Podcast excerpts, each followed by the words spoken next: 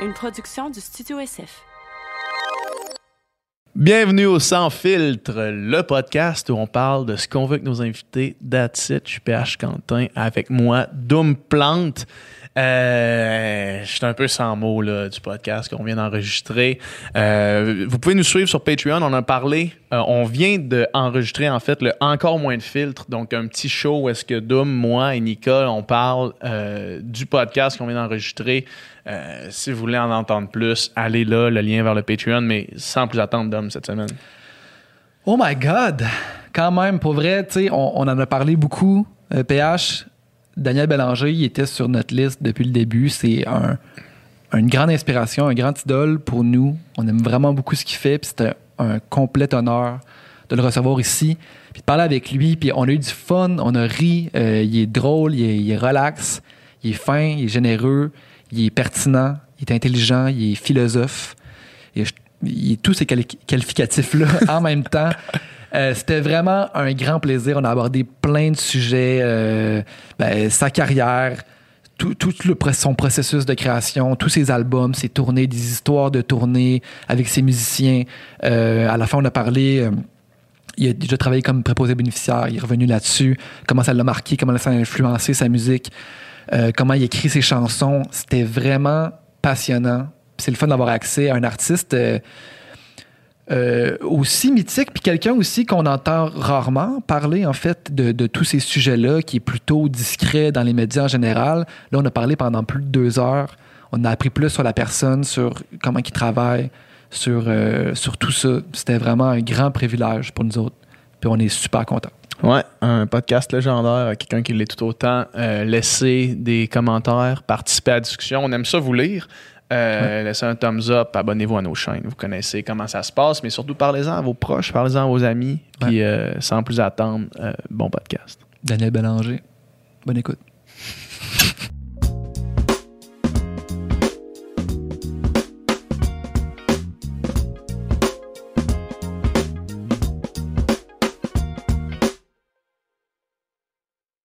Merci énormément d'être là. Ben, merci de l'invitation. On est vraiment contents. C'est un, c'est un honneur, en fait, là, Ben, de, de- de te rencontrer. puis Merci de- beaucoup. Je me demandais parce que, tu sais, t'es quand même quelqu'un de plutôt discret, en général. Ouais. Un homme de, de peu de mots, mettons. là. Ouais. Ouais. Ben, tu sais, mettons, publiquement, là, dans ta vie, Oui, oui, oui. Je, je suis en gueule, mais pas, euh, pas télévisé. Ouais, c'est ça. Mais, ben, merci d'avoir d'avoir accepté l'invitation. Puis, je me demandais quasiment pourquoi. Pourquoi? Parce que. c'est une drôle de C'est question, pas mais. pour vous deux, là. Allez pas penser que c'est pour vous deux. Non, non, et, euh, je cherche des moyens alternatifs de, de rejoindre les gens. Puis les podcasts, ça me. Ça me ça, c'est, c'est tout à fait ce que je cherche. Puis avec des personnes intelligentes euh, comme vous deux, je vous ai entendu euh, faire une entrevue avec Juliette. Ouais. Et puis ça, me- ça, m'a plu. Et puis euh, voilà, je dis pas que le- il y a pas les, les autres moyens sont les personnes sont pas intelligentes, c'est juste que je cherche cherche à renouveler le, le- la façon de rejoindre les gens en dehors des des réseaux Des médiums qu'on connaît déjà, ouais. Oui. Puis qu'est-ce qui motive ce, ce désir-là de- d'essayer de, trouver des, des méthodes alternatives? L'ennui. L'ennui? C'est-à-dire que oui, parce qu'il y a des fois, euh, ce que je vois en, en- en- je vois en ce, ce moyen-là du podcast, de, de, de parler du, du métier peut-être, plus parler des affaires qui m'intéressent Ouais. vraiment que de parler, être un peu plus people pendant 10 minutes, plugger l'album. Euh, puis, on remarque que j'ai- j'aime la radio, hein. C'est, c'est- donc, le podcast est proche du radio. Euh, mais euh, comme des télés, ça, ça me. euh, ça fait début, depuis que j'ai commencé à présenter mon travail, que la télé, il faut être un. En tout cas, dans mon cas, il faut être un, un sprinter, c'est-à-dire qu'il faut que tu scores en pas long, puis euh, que tu ailles tout dit, puis, Ouais, puis ouais. rester. euh, euh, sympathique ou tu comprends? Ouais, ouais. Puncher rapidement, là. Ouais, ouais, faut juste carrer en pas long. Il y en a qui sont très, très bons. Puis moi, je, je sais jamais si ça score ou si ça score pas. Je- je- je- Alors que là, euh, avec, euh, je sais pas combien de temps on va, on va discuter, autant qu'on aura à, à dire. Mais j'ai l'impression que c'est plus relax, ça ressemble plus à la vraie vie. Ouais, ouais, ouais. Tout à fait. Mais c'est vrai que c'est rare qu'on entend des artistes, tu sais, mettons, vraiment parler de l'acte de d'enregistrer un album, là, tu sais. euh, Oui, moi, je parle jamais, jamais, jamais. C'est Quand ça. je fais de la promo, c'est toujours euh, c'est ça que tu gens qui fais principalement. pas. tu. Ben oui. tu passes des mois en studio à travailler ton son, tes affaires. ça, je passe à peu près des mois à, à en parler en entrevue. Fait Ouais. que j'essaie d'avoir euh, un spot où ça va ressembler plus à une discussion euh, avec une bière puis ou avec un thé. C'est l'objectif. On va essayer de, Ouais. on va essayer de faire ça. Je suis pas difficile, là. Je suis pas difficile. On peut parler de n'importe quoi. Ben, c'est probablement ça qu'on va faire. C'est euh, c'est un peu surréel, on dirait, de, de t'avoir devant moi parce que pour notre génération, moi j'ai j'ai 29 ans, Ouais.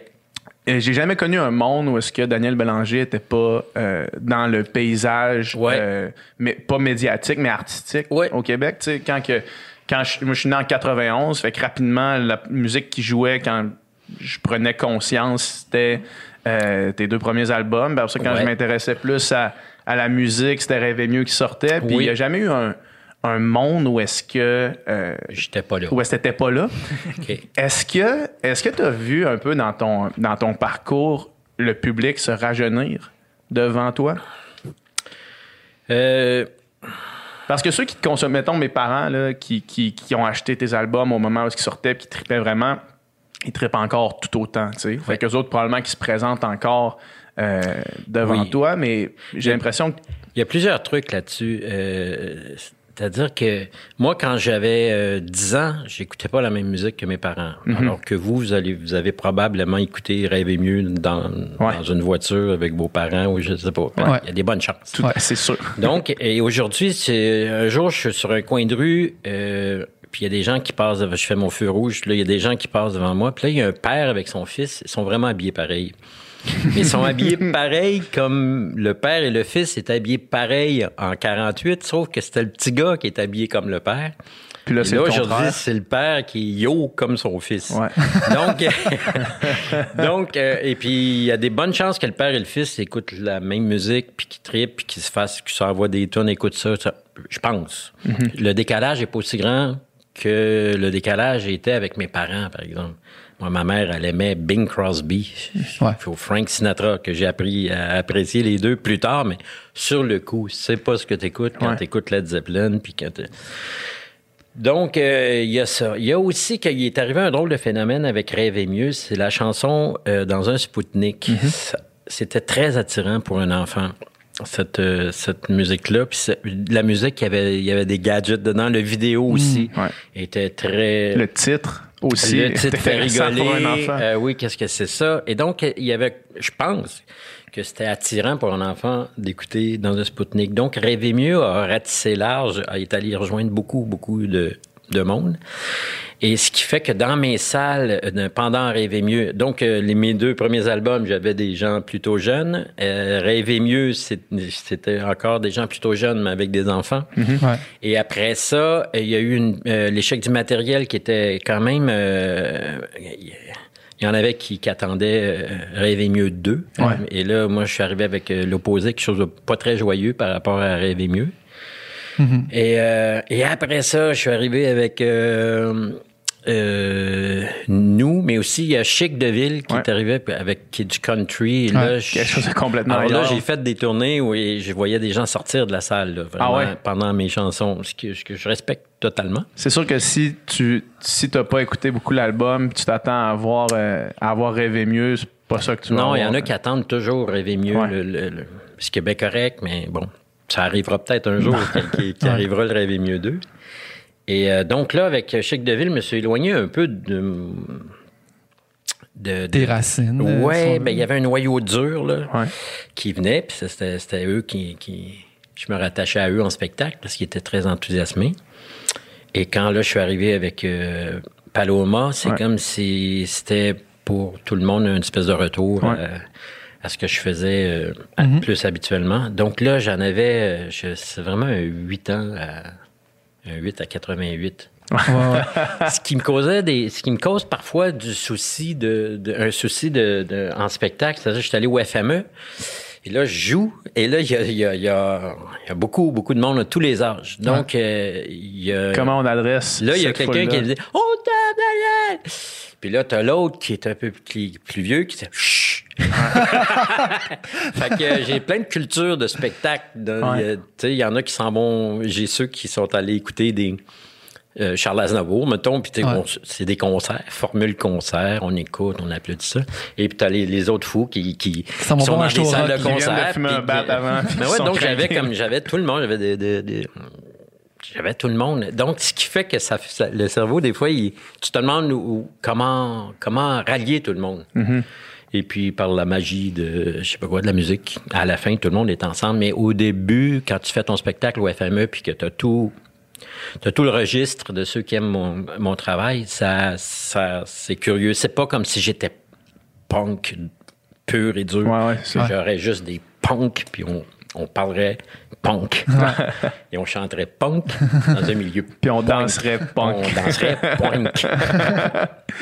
Je m'en plains pas, cela dit. Hein? Ouais. C'est un compliment pour moi de, de voir euh, de- toutes sortes de gens qui aiment toutes sortes de musique. Mais justement, tu sais, euh, j'en parlais à PH tantôt, tu sais, puis j'ai, juste fait un, un petit euh, teaser sur mes réseaux sociaux, tu sais, comme de quoi qu'on on allait te, re- te recevoir, tu sais, puis le nombre de messages que j'ai reçus de, de- de gens de, de ma génération, tu sais, c'est, c'est, c'est, c'est plus que, que j'ai jamais reçu, de messages Ah sur bon? Instagram ever, là, tu sais. OK. Fait c'est vraiment, j'ai l'impression. Puis, tu sais, je pense pas que ça aurait été le même, la même excitation euh, de de d'autres euh, artistes de ta génération. Mais. Par exemple, tu sais, chez les jeunes, tu sais, il y a vraiment un engouement, puis il y a vraiment. Il y a vraiment une appréciation qui est, qui est énorme encore chez les jeunes. Puis, tu sais- moi, je fais de la musique, puis mes amis musiciens, mes amis auteurs-compositeurs autour de moi, Daniel Bélanger, il est toujours cité comme une influence, tu sais Ah oui, toujours, tu sais, encore aujourd'hui, tu sais, euh, c'est, puis, puis même à l'écoute des albums, tu sais, euh, tu sais, dans les derniers jours, justement, je, me, je, les avais tous écoutés, mais je me suis Ouais. tous repassés pour mes, l'avoir frais dans ma mémoire, tu sais, puis c'est une musique qui vieillit vraiment bien, je trouve. C'est une musique, tu sais, Je suis content de l'entendre dire parce que moi, je suis, je suis, très mal placé. Ouais. Moi, Daniel Bélanger. Probablement la existe pas, personne hein. la moins bien placée pour savoir ça. là. Euh, Daniel Bélanger. Moi, je, Daniel Bélanger n'existe pas. Ouais. Ouais. je- c'est moi. Puis je, donc, je suis pas, je me lève pas le matin en me disant, Wow, Daniel Bélanger qui vient quand même de se lever, là, c'est spécial. Daniel Bélanger se fait griller des toasts. Il y a quelque chose de poétique dans ça. Hey, dis, hey, je suis en- je suis en train de faire des toasts pour Daniel Bélanger, moi. Alors, c'est pas ça que je me dis du tout. je me peins, je me dis, wow, tous les matins, je me lève, je regarde dans le miroir, je dis, ah, j'ai la face de Daniel Bélanger. Fantastique, bon, j'ai gagné, j'ai même pas participé, j'ai gagné. Donc, Ah, euh, je suis pas, euh, je, je suis vraiment quelqu'un qui essaye, comme tout le monde, de s'en sortir quand je me lève le matin. Et donc, j'ai de la difficulté à avoir, euh, là, j'en ai moins, Ouais, de ouais. difficulté à voir si mes albums vieillissent bien ou pas. Euh, je suis mal placé, premièrement, parce que j'ai de la difficulté à écouter mes, mes albums précédents. Pas que je les renie, pas rien. C'est juste que je, je relaxe pas quand je les écoute. Ouais. Je me dis toujours, mon Dieu, ah, ça, j'aurais dû faire ça de même, j'aurais dû Ouais. faire ça de même. Je me calme, mais aussi, je me dis, bon, ben, c'était c'était ce que t'es. tu- C'était ce que tu as fait de mieux à ce moment-là. ben, c'est ce que tu voulais faire à l'époque et tout ça. Puis comme j'ai toujours essayé de travailler, euh, être sur mon X complètement quand, je- quand c'est le temps de le faire. Et puis, je suis paresseux. Des fois, je me dis, je- genre, on va faire ça de même. Puis là, le lendemain, je me dis, ah, ben non, là, fallait comme faut. Ouais. Je sais je pas, je botche, mais je suis comme tout le monde. j'aime- j'aime- je veux, des fois, tu sais, Tu as une idée puis tu veux la réaliser. tu veux pas sortir l'album, tu veux, tu veux que l'album sorte de toi. À un moment donné, t'es, t'es- t'es comme. Ouais. Fait que euh, voilà. Pour savoir si ça vieillit bien ou si ça vieillit mal, euh, je trouve que le premier, il, a quand- il commence quand même à avoir 29 ans. Ouais, donc, ouais. Il va avoir 30 ans on, aurait- on voudrait que ça soit pas si vieux. Mais ce qui vieillit bien, c'est les guitares, dans le fond. Ouais. Les, les guitares sèches, les guitares électriques. Donc, quatre dans le désordre, Ouais. probablement qui vieillit peut-être un petit peu. euh, un petit peu moins vite. Hmm. Ben, ouais. Il y a beaucoup de rock là, tu sais, dans, dans cet Ouais. album-là. Puis du rock, euh, c'est intemporel. Ben oui, ouais. Ouais. Euh, Est-ce que, tu sais, dans l'espèce de parcours d'album en album, où est-ce qu'il y a toujours une recherche de ne pas, du moins, à, à toi, corrige-moi si je me trompe, là, ouais. mais d'essayer de ne pas reproduire l'album précédent. Ouais. Puis nous, on en parle quand même souvent, tu sais, de, de groupes qui de groupes ou de musique qu'on écoute ou d'auteurs, compositeurs, interprètes qui, après deux ou trois à faire la même chose, ont amené Ça, c'est sûr. ça s'essouffle. Il n'y T'as a plus, il y a plus besoin rien. non plus d'une autre tonne de. Ouais. Tu- t'es- T'es ça. Les, Ouais, c'est ça. Les, les chansons. Puis Ouais. ça, est-ce que pour toi, c'est un, un- un souci? Tu sais, là, avec, on en reparlera plus tard, là, mais le nouvel album qu'on a eu la chance d'écouter, qui est instrumental complètement, qui, qui va complètement ailleurs, euh, est-ce que c'est un souci pour toi de continuer à renouveler ton art? Mais il y en- moi, ça m'insécurise de me répéter. Il y en a que ça les, ça les sécurise, qui Ouais. se disent Ah ben c'est mon créneau, euh, je veux pas sortir de là. Euh, il faut dire aussi qu'il y a, des, il y a un aspect financier. Mon premier album a marché fort, ma tournée a marché euh, fort aussi. Ce qui fait que j'ai des réserves pour, ré- pour réfléchir puis euh, pour être un peu indépendant. Mais c'est pas tout le monde qui a la, la- Ouais. c'est pas tout le monde qui, qui, qui a cette possibilité-là de. De- faut de prendre survivre, du temps, ouais. faut- ouais, c'est ça. Et donc, euh, moi, ça me, ça me sécurisait de faire autre chose. Ça, pour moi, je me disais, ben, ça va être, les gens vont peut-être trouver ça dur les premières fois. C'était pas si conscient que ça parce que je- Mm-hmm. à chaque fois que tu sors un album, tu te demandes si c'est la fin, tu sais, ou, Ah ouais, hein, à chaque Ça- fois? Est-ce que c'est Ben oui, c'est chaque ça fois. encore maintenant? Ah, ouais, oui. C'est Le, le- le- c'est, c'est, c'est, c'est comme ça, c'est un truc d'humeur. Si les gens, ils, ils, ça le tente plus, ça, ça- ou je pourrais. Un, un- je sais pas, euh, l'air du temps fait que non, non. Si le vent tourne, puis ah non, t'écoutes ça encore, du Daniel Bélanger, ça se peut. Je- puis je l'accepte. Puis j'ai- moi, j'étais comme ça avec des, des gens que j'ai aimés, puis ça, je- ça marche plus. J'aime plus ça. ouais. Fait je suis conscient de ça. Donc, peut-être c'est pour ça que je me force encore plus, pour, je me bats pour rester, pour rester vivant euh, artistiquement, puis euh, essayer de, de rester curieux. Mon idée, c'est pas de rester jeune, c'est de rester curieux. Donc, un jour, j'ai fait une entrevue à Radio-Canada un matin, puis euh, Gravel me demandait comment on fait pour rester jeune, puis je, je, je suis comme... Après coup, je me suis dit, je suis tombé dans le panneau, je disais, ah, ben, rester jeune, s'il faut faire ça, il faut faire ça. C'est pas rester jeune, je vieillis, j'ai 58 ans, je- ça, ça marchera pas rester jeune. Mais il faut rester curieux. Peux pas te battre contre ça. C'est hors de l'esprit déjà. Il faut garder des valeurs de, de les valeurs de la jeunesse, puis de la, c'est juste la curiosité. Il faut juste garder le, le, le, le fun, et la curiosité de, de Ouais. vivre dans le monde dans lequel on vit, malgré toutes ces, ces difficultés, puis ces, ces, ces confinements, puis ces, ces trucs. Juste trouver son trouver son, son pied dans... dans- Donc, euh, puis il faut dire aussi que j'avais 30 ans quand le premier album a fonctionné. Fait que j'avais vu neiger, j'avais j'avais été euh, j'avais fait toutes sortes de, jobs avant. Alors quand ça s'est mis à marcher, je, je me suis dit faut faut que faut que je prenne soin de ça, faut que je respecte ça parce que je suis bien aussi là-dedans. Donc j'essaie de de travailler beaucoup de travailler beaucoup, il y a beaucoup d'inspiration mais il y a beaucoup beaucoup beaucoup de travail de, de Ouais, ouais, ouais. euh, Le quotidien. oui, oui, oui. C'est travailler, juste se réfléchir, pas s'attacher à ce qu'on vient de faire. S'il faut faire trois textes pour la même chanson, on le fait tant qu'on a l'énergie pour le faire. Ouais. Tant qu'on sent pas à l'intérieur qu'il n'y a plus rien qui cloche avec le... le... Tu sais, on intellectualise pas tout quand on fait une chanson. Je vais faire une chanson, puis je vais faire du déni. C'est-à-dire qu'il y a un couplet, c'est correct. Ça va. Ah, c'est bon. Puis à un moment donné, plus le temps passe, plus je me dis, ah non, il est pas correct, ce couplet-là. Puis, mais ça va être correct, puis je, je veux pas. T'as la petite voix qui dit not good enough. Ouais, puis il y a toujours en dedans qui. Ouais. Puis à un moment donné, j'allume, puis je me dis, mais mon Dieu, ça va prendre beaucoup de plaisir à refaire le couplet. Ouais, ouais. Puis ça va prendre juste euh, trois, quatre jours, une semaine, ou euh, cinq minutes. Ouais. C'est juste, c'est comme une espèce de la, la peur de, de- la peur de, de, de- de- on, avait trouvé de quoi là, c'est correct. Ouais. La peur de pas retrouver quelque chose, mais c'est c'est pas si conscient que ça, mais c'est un peu comme ça.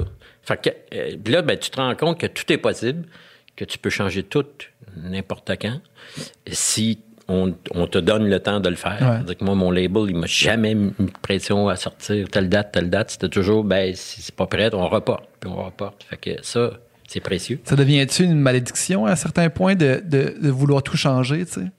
Est-ce qu'à un Ben- moment donné, tu as de la misère à dire que non, la tune est finie, puis c'est oui, beau, là? ben ça se peut que ça se peut que tu, tu appauvrisses, ça finisse par, par, Ouais, ça. se corrompre Ouais. elle-même, puis de, de, de perdre l'énergie du début. Ouais.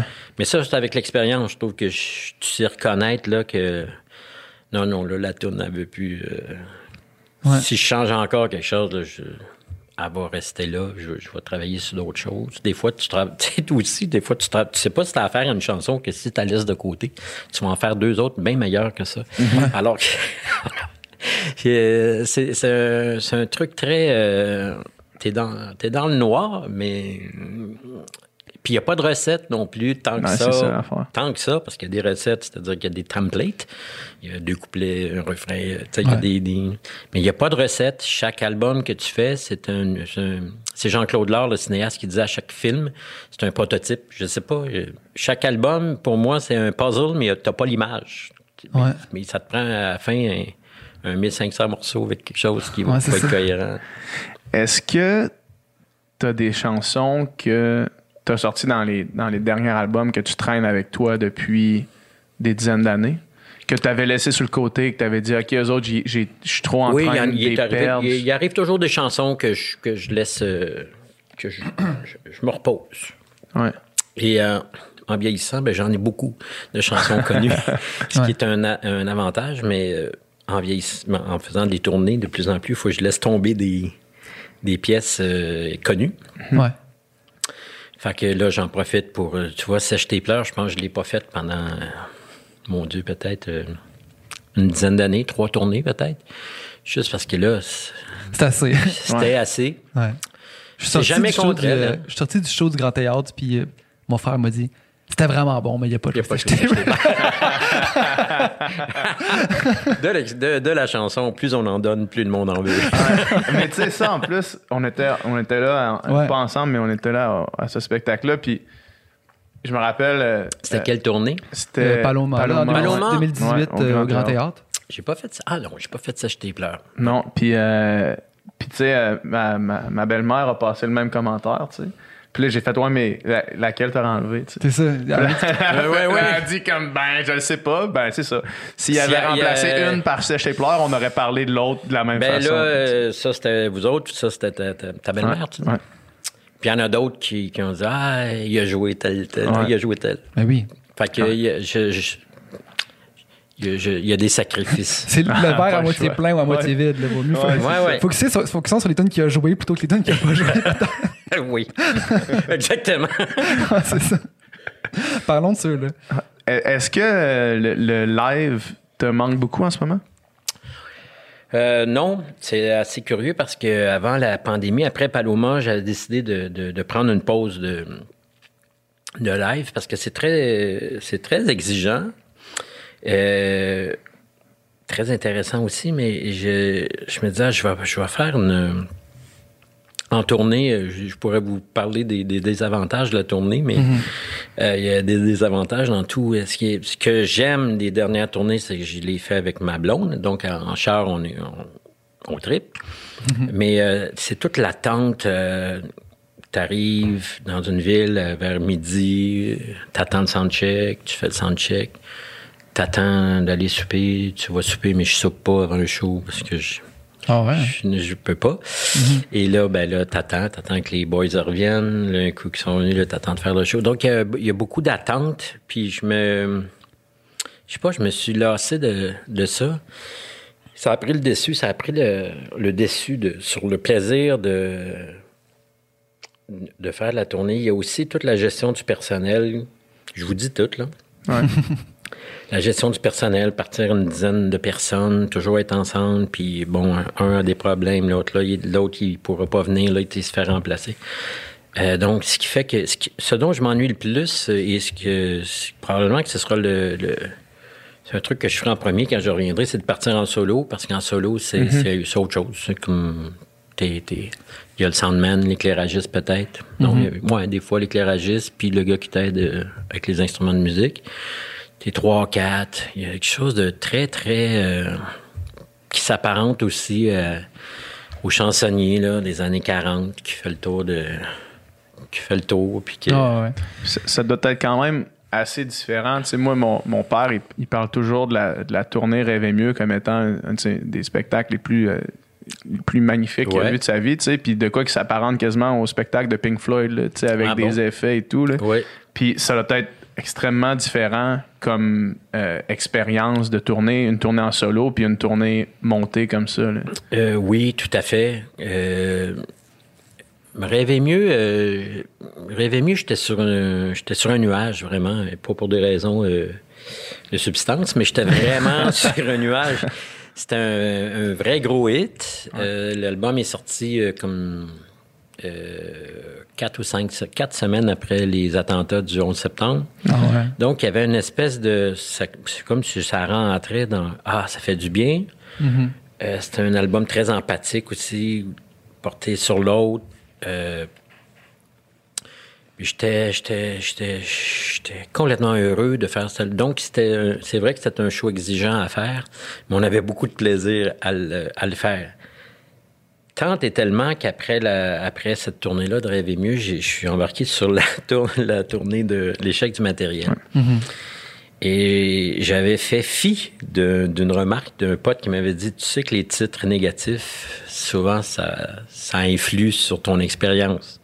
Ça se peut que tu aies du trouble. Ça Tout avait que- fait, non, ça c'est pas non, non, vrai. ça ce va être l'échec du matériel. Et dès le départ, à partir de la première entrevue que j'ai faite avec l'échec du matériel, où j'étais ni plus ni moins en train de présenter mon travail et, de, et du matériel, Ouais.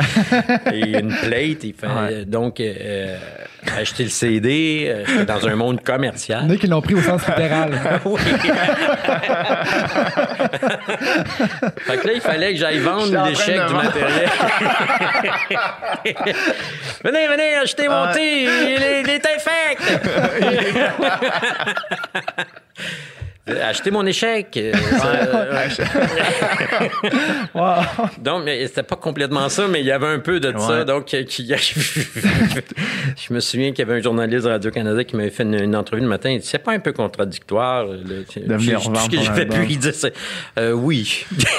J'avais fini là. J'aurais dû mieux penser Oui. à mon affaire. Et c'est vrai que la tournée a été complètement difficile euh, d'un point de vue euh, avec, les- musiciens, avec euh, euh, tout.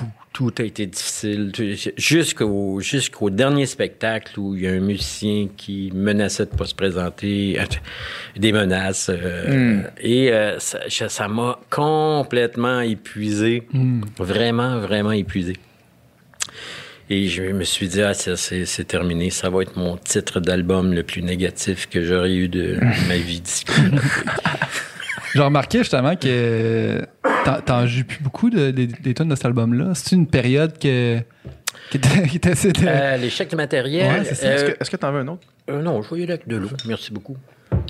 Il me semble dans la dernière tournée, si je me trompe pas, je, je, me je souviens. pense que je faisais juste. euh, il y a la manière. Ouais. Je me souviens plus du titre. Ouais. C'est Ouais, pas ouais. ça, la. Les, ouais, les, les, Ouais. les- Euh, les quitter paroles. le monde. Quitter le monde? C'est ça?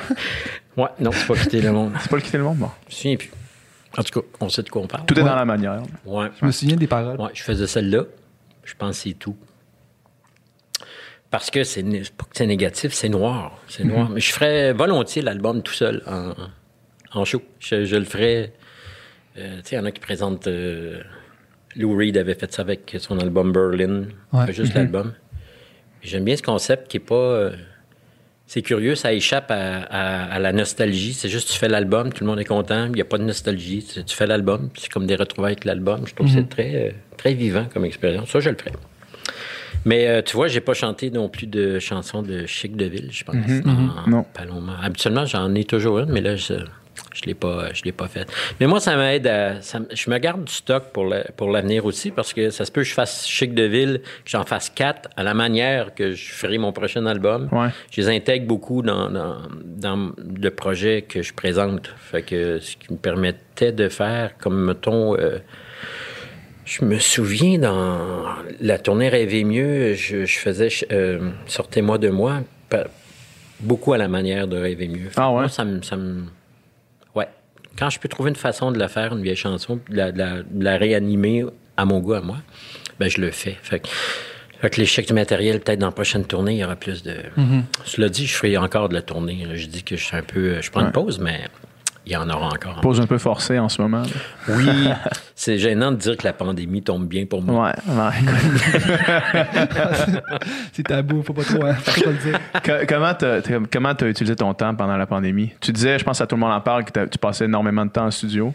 Ben oui, mais moi, je suis un confiné euh, de toute façon. J'ai mon de studio. nature, là, ouais. Je vais au studio à tous les jours, fait que euh, pandémie ou pas, j'arrive au studio, il n'y a pas un chat, comme d'habitude. J'ai- La seule, comme je disais, la seule différence, c'est c'est ma vie sociale à- en dehors de ça. Euh, Je prenais mon café avant, euh, pendant la pandémie, c'était fermé, fait que t'allais pas nulle part. sais. Fait que Tu faisais un café à la maison. ben, je me faisais un café au studio, puis c'était bien correct. Fait que j'ai travaillé sur, euh, par exemple, sur euh, Traveling, j'ai travaillé sur mon prochain album de chansons, j'ai travaillé sur de la musique de film, le prochain film de Luc Picard. Il m'a invité à faire la musique, je travaillais là-dessus. Donc, j'ai pas manqué de pas manqué du tout de travail.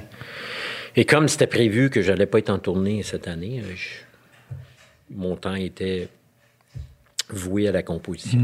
Ah, mais c'est merveilleux. C'est quoi le.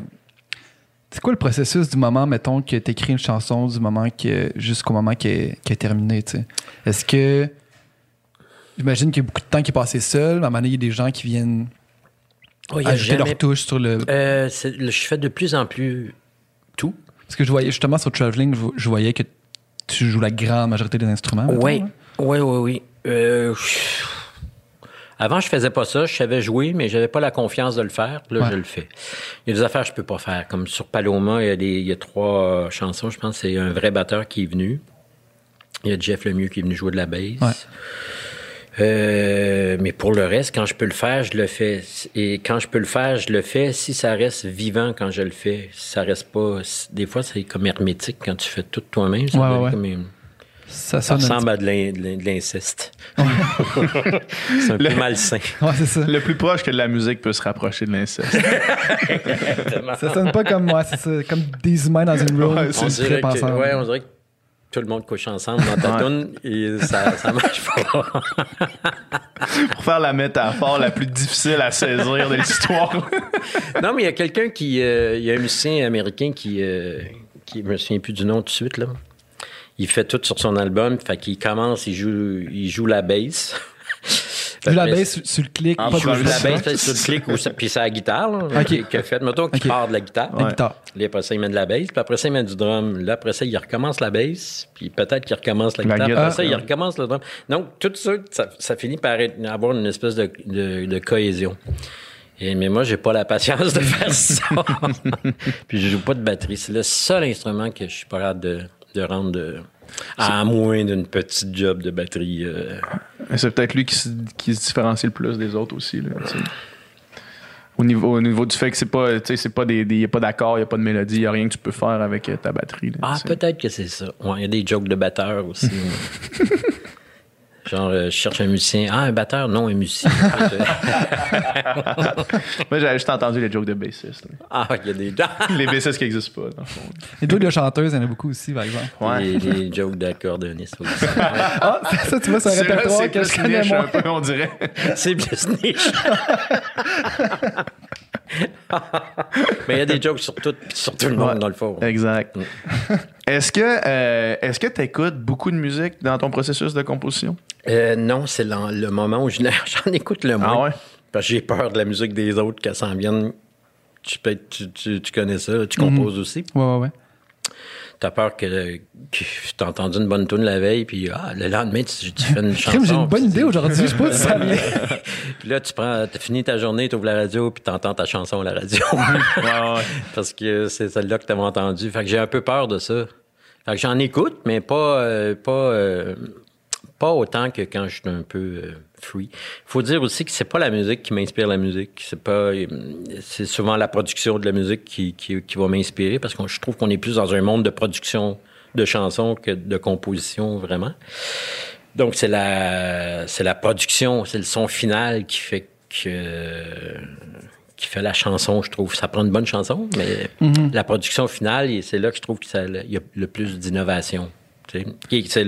Je trouve que la production aussi est, est vraiment euh, les outils de la production, c'est toutes les nouveautés, les gadgets nouveaux, Mhm. toutes les. les- euh, alors, euh, ce qui m'inspire le plus, c'est plus les arts visuels parce que, parce que de un, c'est silencieux. je regarde une toile et puis Tu peux pas la copier en musique, là. puis je peux pas la copier, je peux juste la transposer, c'est très Ouais. bien. Donc l'énergie de l'art visuel, ça, j'aime beaucoup ça. Euh, sérieux pour vrai, parce que c'est silencieux, puis que je.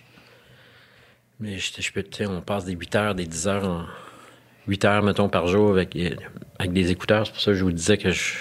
Mais pas de, je suis comme une coiffeuse qui, qui a un masque à journée longue, puis qu'elle va pas aller mettre un masque. euh, Le soir. puis le syndrome du facteur aussi, qui est. euh, tu demandes pas à un facteur d'aller prendre une marche après le As-tu l'impression que la, la production, justement, cette recherche sonore-là, c'est un peu le, le mal-aimé d'une chanson, dans le sens que, Oui. tu sais, c'est tellement. Il y a des préjugés. Non, mais aussi, c'est tellement de travail, puis de- de- d'attention aux détails, puis de recherche Ah. pour arriver à un son, tu sais, sur un album, arriver aux sonorités que tu veux, puis tu sais, on, on l'entend dans tes albums, cette recherche-là, tu sais. euh, Oui. Chaque album, il y a une signature sonore, il y a une recherche sonore, c'est vraiment, les tons, là, entre guillemets, comme on dit, sont, sont recherchés, sont travaillés, puis tu dois passer énormément de temps à essayer de découvrir ça. Puis, tu sais, puis mettons, par rapport au texte qui est tout aussi important, mais en entrevue, je suis sûr qu'on te parle tout le temps de tes textes, puis jamais de la production. Ben, euh, je- une chanson, c'est vraiment comme. euh, T'es comme le berger de 150 moutons. faut que les moutons aillent tout. Les moutons, c'est c'est- c'est- c'est le- c'est les instruments, c'est la production. Ouais.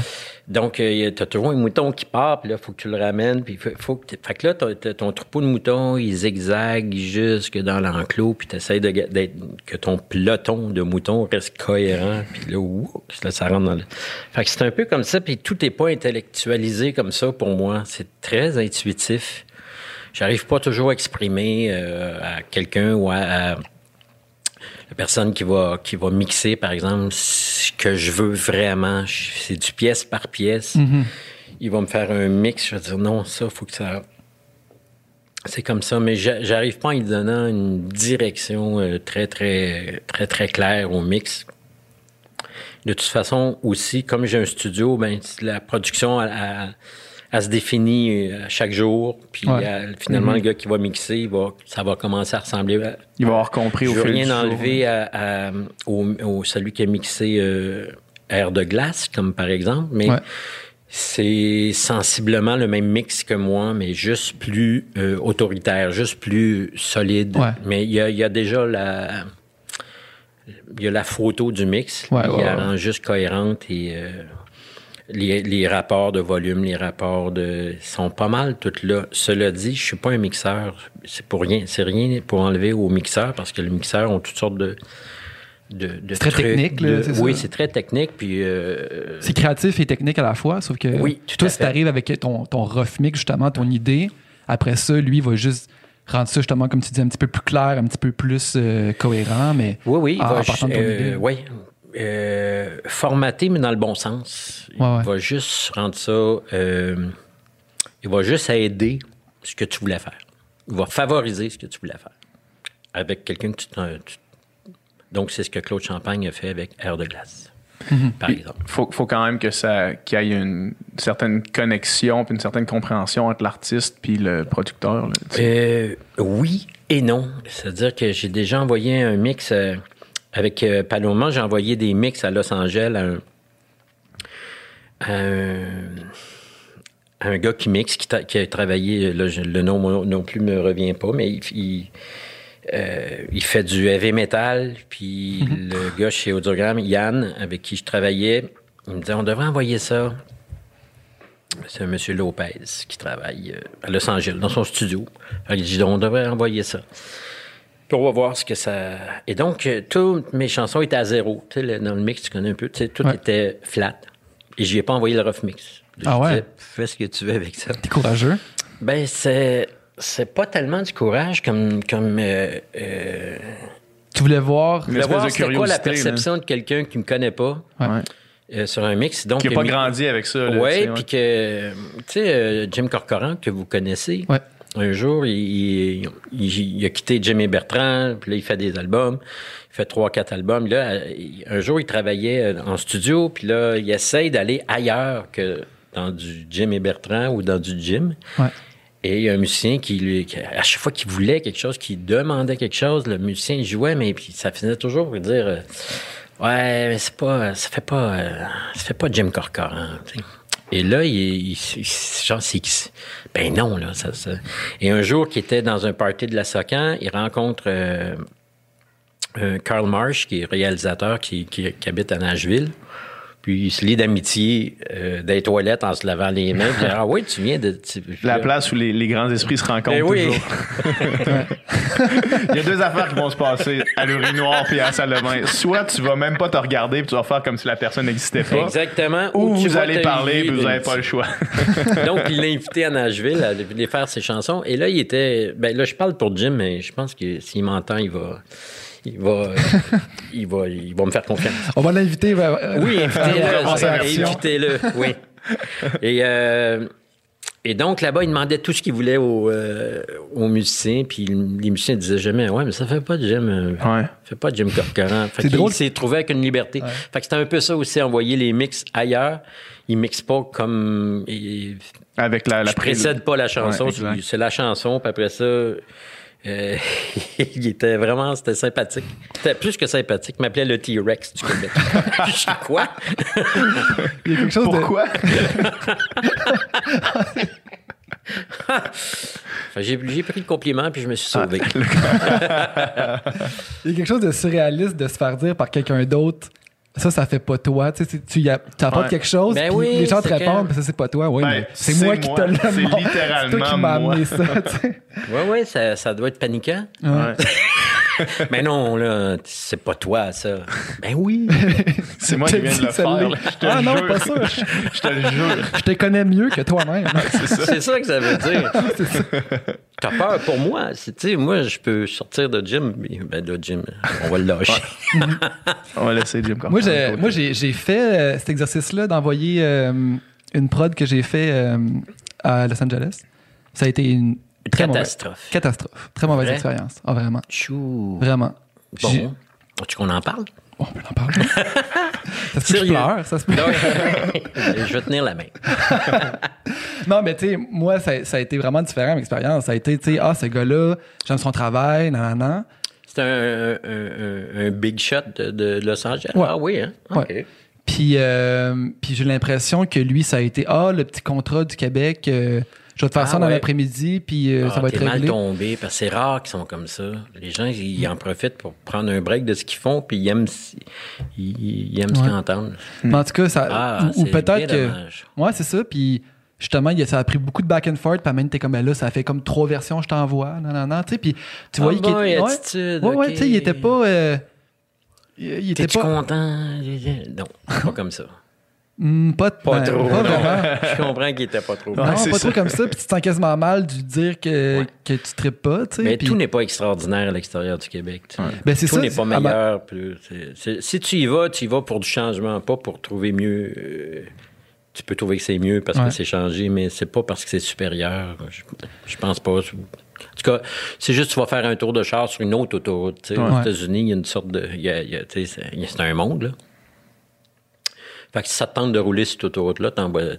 Ouais. Ça m'est arrivé une fois, par exemple, j'avais envoyé euh, deux ou trois chansons, je pense, de, de nous.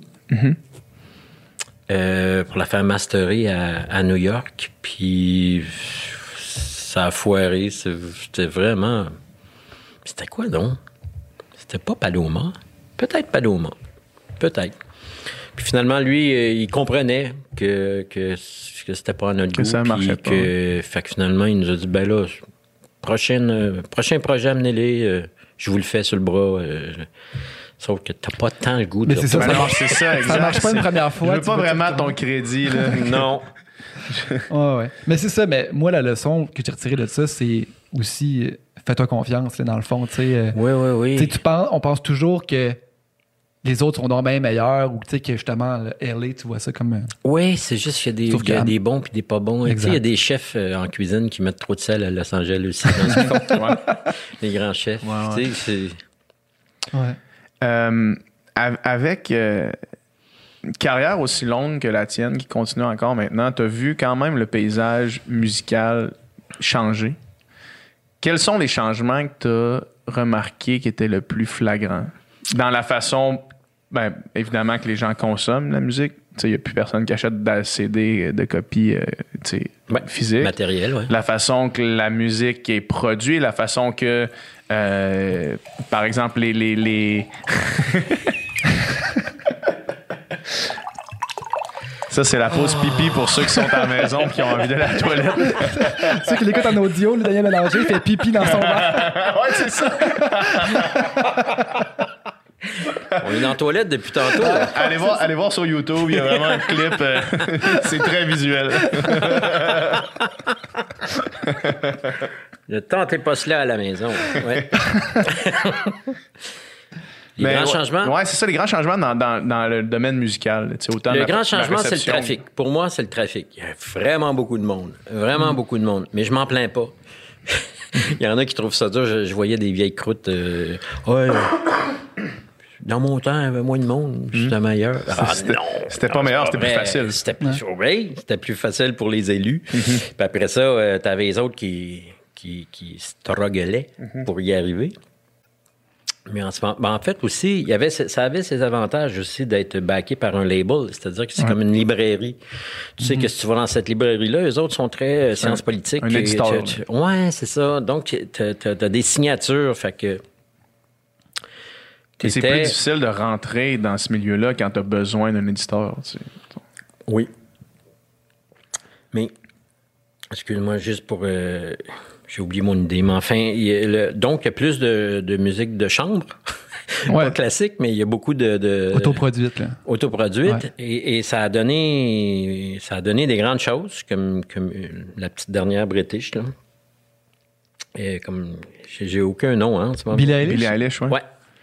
Donc ça a été fait vraiment euh, littéralement dans sa chambre. assis puis sur le lit puis euh, C'est la plus grande superstar en ce moment. C'est Ben oui. incroyable. Vraiment. en crédibilité de, d'auteur-compositeur aussi, euh, c'est fort. Mais t'as tout le reste. Fait qu'il y a beaucoup de pollution, il y a beaucoup de, il y a beaucoup de trafic. Ouais. Puis, euh, puis la, la, la crainte aussi, c'est que souvent, c'est un architecte qui m'avait dit, c'est toujours les gens poches qui tuent les genres. Donc, en architecture, c'est des gens qui... Et donc, ça, ça se vérifie un peu, c'est-à-dire qu'ils... C'est- vraiment- c'est un peu ça. Fait que c'est ma seule crainte, c'est que que t'aies euh, que des poches qui, qui saturent. Mais qui décide que c'est poche, je sais pas, là, mais. Ouais, ouais. Euh, Mais que, mettons, euh, 12 euh, émules de Daniel Bélanger qui font des versions poches de. Ben ouais, qui font à la manière d'eux, qui, où t'as des producteurs, ah les méchants producteurs, qui veulent avoir leur, euh, leur Kevin Parent, c'est pas un bon exemple, mais qui veulent avoir, euh, il y a plus personne qui veut son Puis Kevin maintenant, il n'y a Parent. plus personne qui veut son Kevin Parent. Ah. Et donc, euh, euh, c'est ça, il y a des producteurs qui veulent profiter d'un d'un courant, puis là, ils en font quatre dans le même genre. Je sais plus si c'est aussi vrai que ça, mais euh, c'est juste... euh, Ça se peut que tu entendes plus de chansons pareilles en ce moment qu'il y a longtemps. Ouais. Il faut que tu fasses, il faut que tu travailles fort pour garder la patience d'écouter tout le monde, puis de dire, ah, ça, ça me touche-tu, ça, ça me... Mais ça, pour moi, c'est la grosse différence. Mais en même temps, c'est une espèce de démocratisation de la musique. Il y a ça, ouais. Mais avec les défaux que ça. Avec, avec Les défauts le, que ça amène, là. Le côté sombre de ça. Ouais, ouais. Mais il y, a une espèce de d'approche, euh, tu sais, mettons avec les plateformes comme Spotify puis Apple Music, tout ça, tu sais, les, les musiques sont souvent triées par mood, tu sais, par, euh, par, par- ou par Oui, activité, musique pour s'entraîner, musique pour si, ça fait que les gens écoutent moins d'albums, les gens écoutent, euh, Ouais. ah, je, je feel euh, musique piano doux ce soir, please mettre ça, puis là, ils écoutent ça, tu sais. Ouais, c'est peu importe. Ils sont fans de genre, Ouais. plus que fans. Ben, mais je pense que tout le monde a son, son artiste préféré quand même. Ou que... Mais il y a, y a ça aussi. Puis on est aussi un peu dans une, une culture de. une espèce de retour de. de de, de- de 45 tours. Dans le, des années Ouais. 60, si t'as- si t'écoutais, en 62, t'achetais pas un album, je pense. T'achetais Ouais, ouais. un 45 tours, puis là, t'achetais des 45 Des- tours, puis t'avais deux tunes. Donc, en ce moment, je trouve que c'est un peu, euh, c'est un peu ce feeling-là. Puis euh, aussi une indifférence à cause de la saturation. La musique est vraiment beaucoup partout. Les gens, c'est vrai que les gens n'ont jamais autant écouté la musique. Moi, on n'écoutait pas la musique dans la rue, là. Tu sais, Ouais, le- moi, j'ai connu l'arrivée du, du Walkman. C'était Ouais. extraordinaire. là. Mais euh, donc, en 75, tu écoutais de la musique chez vous, dans ta chambre, dans ton salon.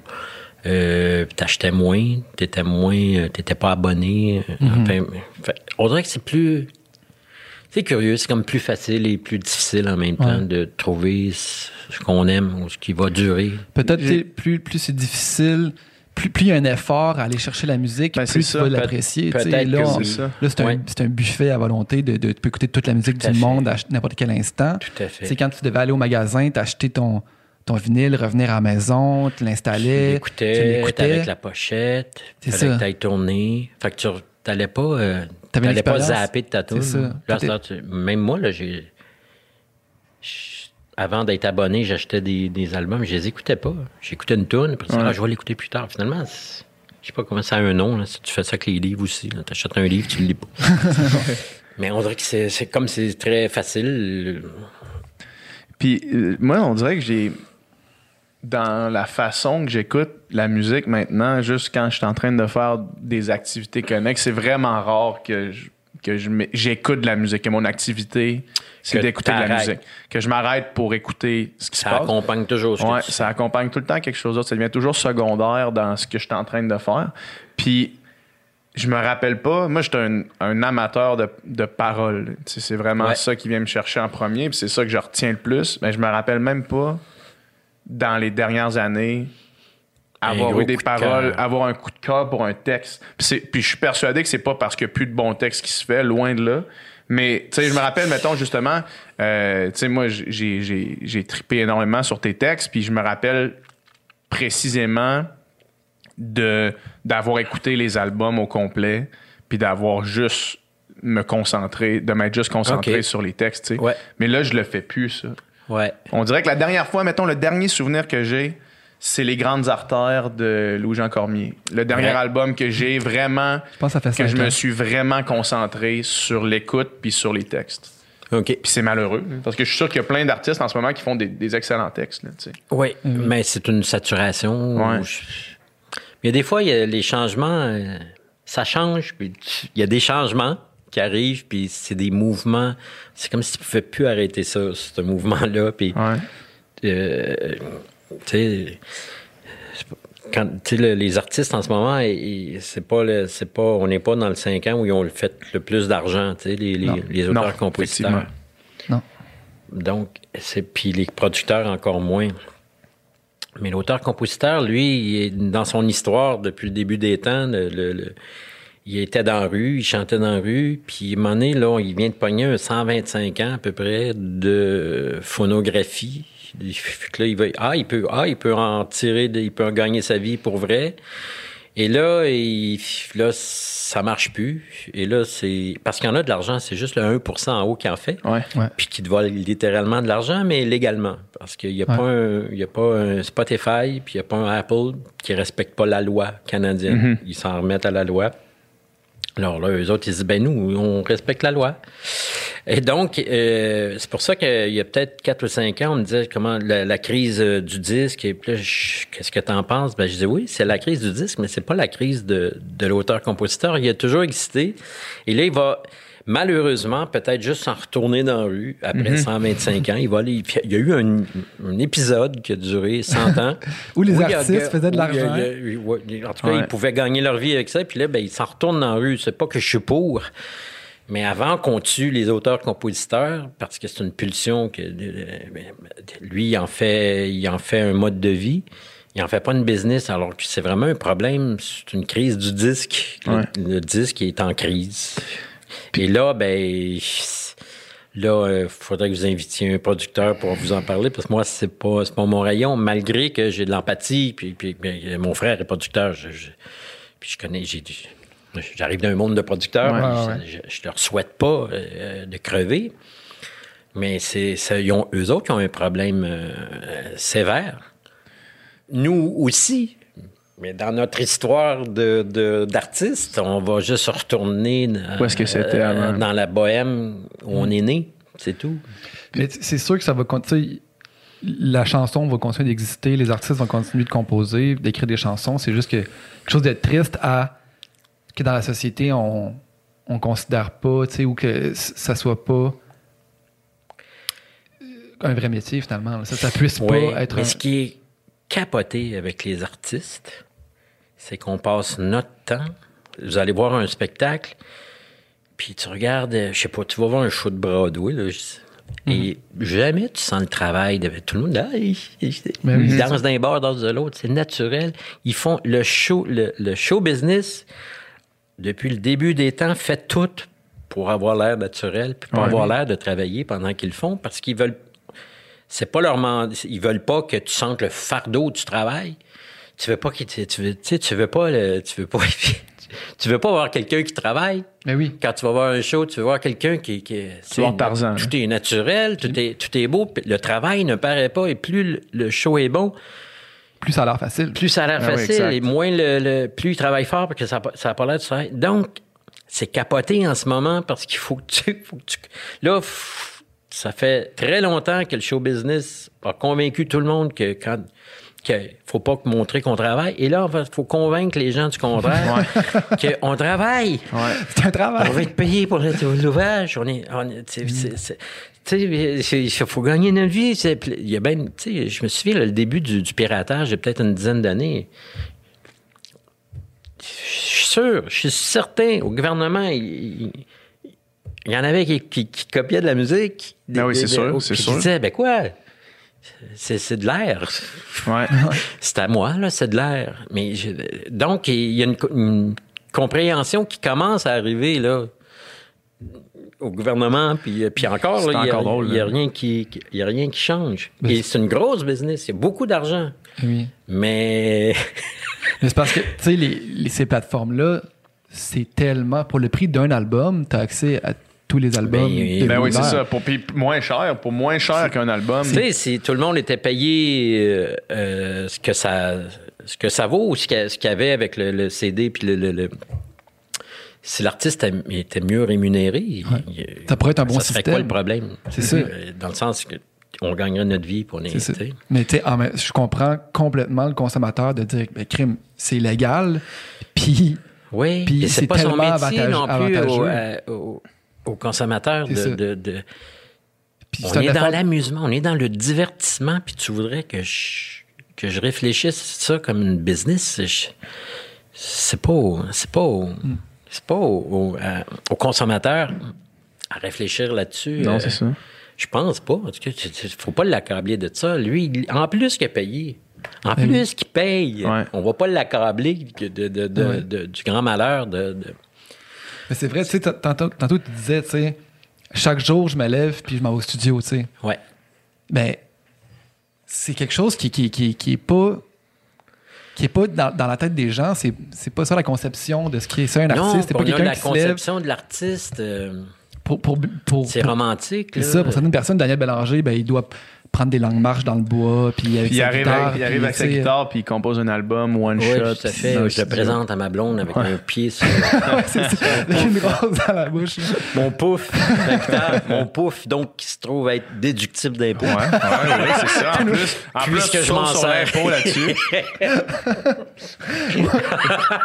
Maudits artistes subventionnés. Tout le temps en train de sauver de l'impôt tout. ça, que ton pouf, il est déductible d'impôt. C'est pas au consommateur à T'as juste comprendre. besoin de pratiquer tes chansons avec ton pied sur toute la fourniture de la maison une fois de temps en temps. Le pied sur le comptoir, mais j'ai fait poser des comptoirs de marbre, mais Ouais. c'est pour je l'inspiration. viens de mettre mon pied dessus. Un jour, je faisais le. J'allais faire bientôt le Spectrum. Je pense que c'était pour monter euh, quatre saisons dans le désordre et j'avais acheté un Battling Tops. Ça vous dit que de quoi? Pas du tout. Non. Donc, c'était pas un Battling Top, c'était la souris. Là. Tu- C'est un jeu des années 60. C'est que là, il y a une bille qui descend, Ah, ouais, ouais. puis là, ça fait sauter, puis il y a un plongeur à la fin qui plonge. Une espèce de, d'engrenage de patente, mais c'est sûr, un- c'est un jeu de société. Donc, j'avais, je l'avais acheté pour mon travail.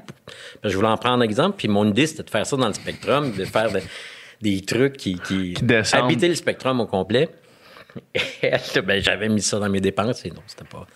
Et ça, ça- Rémi Et Québec pourtant- a pas trippé là-dessus. Le qui est venu cogner à la porte et je peux-tu voir ça?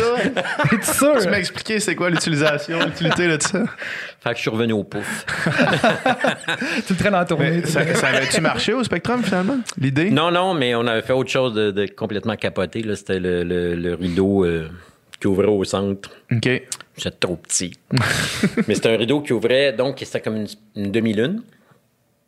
Et le rideau ouvrait au centre. Fait que à la moitié, il ouvrait là, puis l'autre à moitié, il ouvrait là. Mais sauf qu'au début, quand les- puis on avait fait une grosse demi-lune en avant de la. On avait rallongé le, la scène du Métropolis, euh, du Spectrum. Donc, quand les gens arrivaient, ils voyaient tous les instruments, ils voyaient. Mais là, quand les lumières fermaient, le rideau se fermait. Il fermait. Et là, quand ça ouvrait, c'était, il y avait des projections en arrière, donc ça ouvrait, ça faisait comme une espèce de, je sais pas, un vaisseau spatial qui arrive. euh, Et donc, euh, ça, c'était fabuleux. Ça devait fabuleux. être ouais. Ouais, c'est la fois, où- c'est ça, trois semaines, euh, c'était une résidence au OK. spectacle. C'est pour, ça, c'est pour ça que ça vaut la peine de le faire. Parce que Ouais, là, je me disais, pour un spectacle, Ouais. c'est peut-être. euh, Non, trois fois cinq jours de suite. Ah ouais? Et Puis ça avait-tu fois- été. euh, Ah oui, oui, ça avait été, euh, ouais, Wow. gros succès, ouais. Les supplémentaires, puis tout, puis tout, puis tout.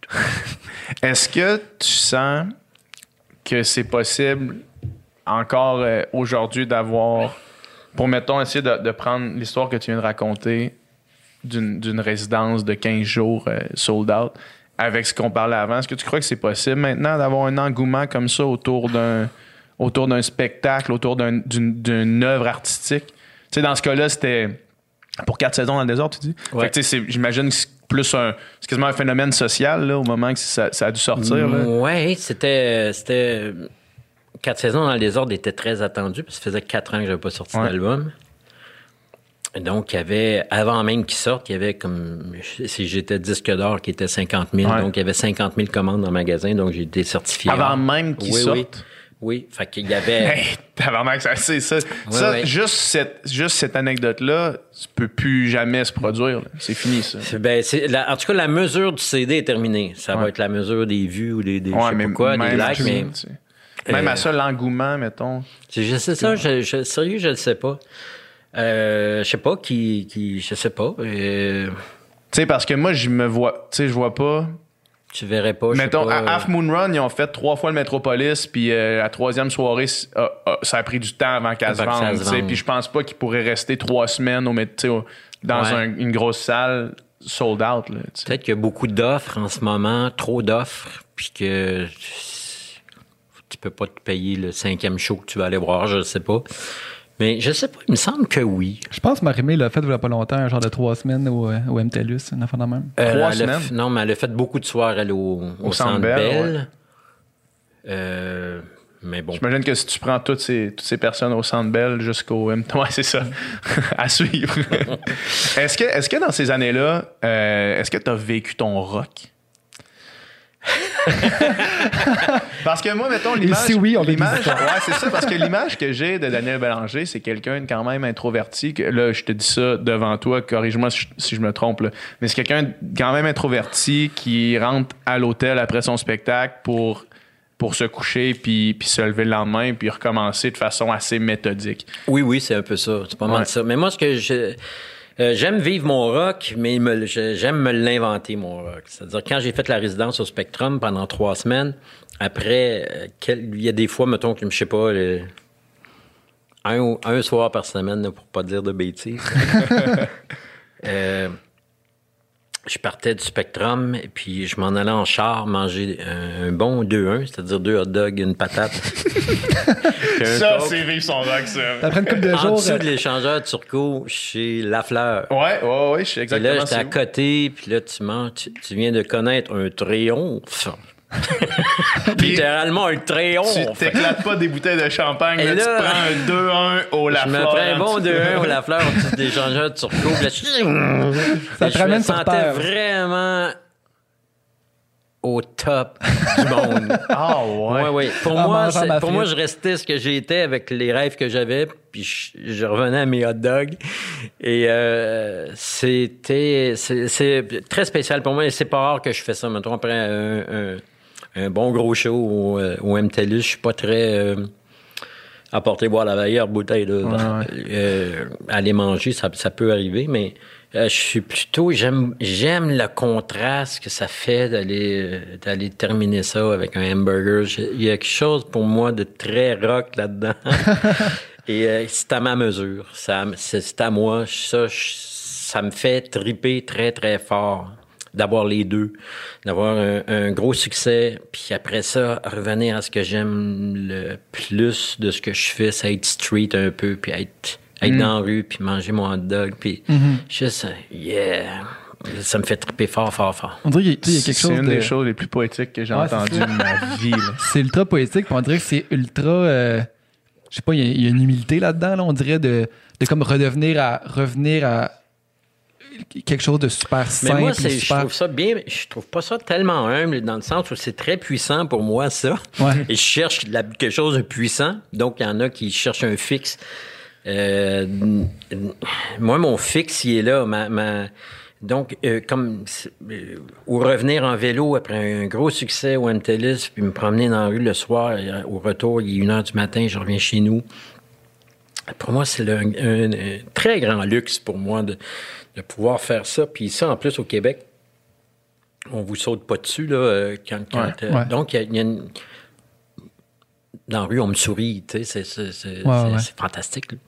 Donc, redevenir le, le- le gars de 17 euh, en vélo, puis tu- tu- juste de, de l'air frais, le, le- un Le ciel ciel. étoilé, Mhm. c'est vraiment, euh, c'est, le, c'est bien plus top pour moi que Ouais. d'être invité à un cocktail après, puis de... de, de- ça m'amuse pas tant. Ouais. C'est pas aussi puissant. J'ai du fun. c'est magnifique. Mais c'est pas aussi puissant que, que juste me retrouver dans la rue puis de, de, de me retrouver avec les rêves que j'avais Ouais. qui sont réalisés, mettons. Est-ce qu'il y a eu un moment où est-ce que il a fallu que tu te parles puis tu te dises c'est bien beau le succès, mais tu sais, euh, laisse, laisse pas ça mon- te monter à la tête, mettons. Et tu ce moment-là? Euh, non, j'ai j'ai toujours peur de ce que. Parce que il y, a eu des précédents. euh, Ouais, puis donc, j'ai a eu- toujours peur de. Tu as eu des contemporains aussi qui, qui, Ben qui sont oui, tombés dans le panneau. J'ai vu des, des gens autour de moi qui. Mais c'était pas. euh, moi, ma, ma- c'était. Il y en a qui, qui, qui voulaient faire ça pour le, pour le mode de vie rock qui Mhm. vient avec. Mais c'est correct. Moi, je- c'est bien correct. Mhm. Tout- tous les projets sont, sont acceptables. Que ça moi, jamais je été un faisais juste ça pour faire de la musique. Puis, euh, c'est pas si pur que ça, là, mais je voulais faire de la musique. Puis après ça, ah, on, y- on devient une vedette. Ah, bon, OK. On va prendre certains perks qui viennent. Qu'est-ce que tu veux dire, c'est pas si peu que ça, dans le sens qu'il y a une partie d'ego là-dedans, de, de Ben, sûrement, sûrement. Pourquoi vouloir faire. Pourquoi? Pourquoi faire? Pourquoi je vais aller sur une scène et me faire applaudir? Ça, tu sais, Ouais. il doit avoir. euh, Mais tu sais, moi, je viens aussi d'un milieu euh, plutôt modeste, un middle class. Puis mon père, c'était celui qui jouait de la guitare dans les parties. Fait que finalement, à la fin de, à la fin d'un party, euh, fallait toujours que Roger sorte sa guitare. Puis euh, ça lui donnait beaucoup le trac parce que bon, ma mère, c'est une grosse famille, tu sais, grosse famille. Elle est de la dernière d'une 13, 13 enfants. Et donc, mon père était un peu. Euh, c'était celui qui chantait des, des, des trucs avec tout le monde. Au centre, là, tu sais, t'étais- Tout le monde autour. Ouais, ouais, c'est ça. Et ça lui donnait vraiment beaucoup le trac. Toute la soirée. Dans les parties de famille. Donc, euh, Ben avec, avec Puis 13 c'est- frères et sœurs, et c'est c'est un peu comme s'il y avait Ouais. une mini-foule. ben, C'est- des. des en ce il y moment, ça serait pas bon pour le COVID. Là. Non, pas du tout. T'as pas avantage avec le Non. 13e d'une famille aujourd'hui. Fait que se retrouvait dans des parties avec, je sais pas, moi, 70 personnes. hein, et puis là, ben, ils chantaient. mais Moi, je le voyais, je voyais le, le plaisir que les gens avaient alentour d'écouter mon père, puis c'était toujours des chansons euh, invraisemblables. Euh, je voyais le plaisir que ça faisait aussi, puis je voyais que c'était. Je voyais que ça avait l'air le fun de ça à faire. Mon père avait le trac avant de le faire, mais il le faisait, puis il avait du fun, puis après ça. Fait que c'est sûr qu'il y il faut une, une part d'ego, mais j'essaie d'avoir l'ego euh, à la bonne place. je Ouais, sais Juste pas. assez, juste assez d'ego, Ouais, mais pas ouais, trop. c'est ça. Parce que ce que je voulais dire aussi, c'est que dans ces parties-là, il y avait vraiment une fête. Ouais. Ça, il y avait euh, une cohésion, une, une union, puis là, tout le monde était Rassemblé. joyeux dans la Ouais. même Ouais. place, puis ça se passait là. Et ça, j'ai toujours aimé ça quand, quand je fais un show, que tout le monde est là, puis que Euh, puis c'est l'endroit où je, je- je suis très à l'aise sur une scène. Je suis plus à l'aise qu'en TV ou, euh, euh, ou rentrer dans un restaurant. Ou de- sur une scène, c'est comme. J'aime ça, j'aime les coulisses, j'aime, j'aime, j'aime les loges. C'est un monde que j'aime. Fait que quand ça se passe un soir, puis que tout le monde a eu bien du fun, puis que. Surtout avec Paloma, c'est la première fois que je vivais ça, les, les- les filles sur les épaules de leur chum. Non. Puis que- Pourtant, c'est pas le plus rock, là. Alors, il- euh, fait que ça, je, est-ce que je, et pourtant, comme j'ai fait beaucoup de scènes, je, je, je m'en passerai jamais, mais je pourrais m'en passer. C'est-à-dire que je, je- je pense que je pourrais, s'il m'arrivait une merde, perdre la voix, perdre je sais pas quoi, que je, je Touche du du bois. bois. Euh, Tu penses que ça serait pas quelque chose qui te qui, qui rongerait à l'intérieur éventuellement? Je sais pas, mais tu sais, je- j'ai jamais arrêté cinq ans de faire. C'est pas mon intention là, mais peut-être que peut-être qu'à un moment donné, ça, ronge. Mais j'ai mon rythme est- me ressemble. là, ce que je fais, c'est un album aux deux, trois ans, je pars en tournée. Fait que c'est des tournées aux trois ans. C'est bien correct. ça. Mm. Est-ce que c'est quoi, la- dans le fond, la, la phase de création, mettons, de l'enregistrement, la composition de l'enregistrement, la tournée? C'est laquelle la, la, la top pour toi? Est-ce que c'est d'aller livrer ça en show? Est-ce que c'est la création en studio? Est-ce que c'est? Ah, je pense que c'est la création en studio. C'est vraiment le fun. C'est pas de stress. Juste disponible à. Tout est possible. Euh, C'est vraiment pour moi beaucoup, beaucoup de plaisir. L'autre plaisir après, c'est au bout de. Au bout d'une vingtaine de shows. Puis là, quand tu viens faire le show, puis que tu sais que tu- tu, tu, tu, Il n'y a plus aucun stress, là. il n'y a plus de stress, C'est juste, tu euh, maîtrises bien ton show, tu regardes presque plus le pacing. L'ordre de tes chansons, tu connais, tout est naturel. Trois, quatre, pouf, pouf. Ah, ça, c'est une chorégraphie qui est vraiment et, euh, très chouette. Mais ça me dérange pas, moi, de refaire euh, quelque chose qui a marché. Euh, euh, ouais, tu sais, tout le long du show, tu, peux- tu, tu, tu montes aussi ce que tu dis entre les chansons. Ouais. Donc, Tu peux faire la même joke à chaque fois. oui, ben oui, puis moi je vois pas de je vois pas de trouble avec ça. J'ai pas j'ai, pas un problème de répétition sur celle-là. Puis les chansons que j'ai décidé de faire, je suis content de les faire. Ouais. Je vais les faire 50 fois. Sérieux, ça me dérange pas. Fait que quand euh, quand le show est bien rodé puis que ça tout est naturel, puis que là tu peux regarder les musiciens puis on trouver que ce qu'il vient de faire, c'est vraiment formidable.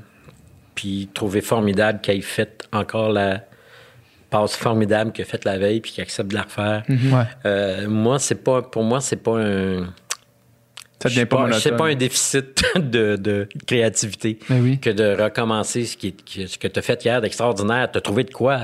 Reproduis-le, tu sais, euh, ça, ça marche. C'est de perfectionner quelque chose, c'est de creuser à chaque que fois. Peaufiner, puis euh, ouais, ouais. Tu sais, mettons, mettons que j'y vais avec une anecdote personnelle. L'été passé, j'étais guitariste dans Mamma Mia, la comédie Oui. musicale. Puis, tu sais, on a fait le show une quarantaine de fois, même plus. Puis, il n'y a pas une fois où est-ce que le monde est venu puncher, là, puis genre, OK, on fait le show. Puis, tu sais, à chaque fois, c'était, OK, hier, on l'a on l'a rendu comme ça.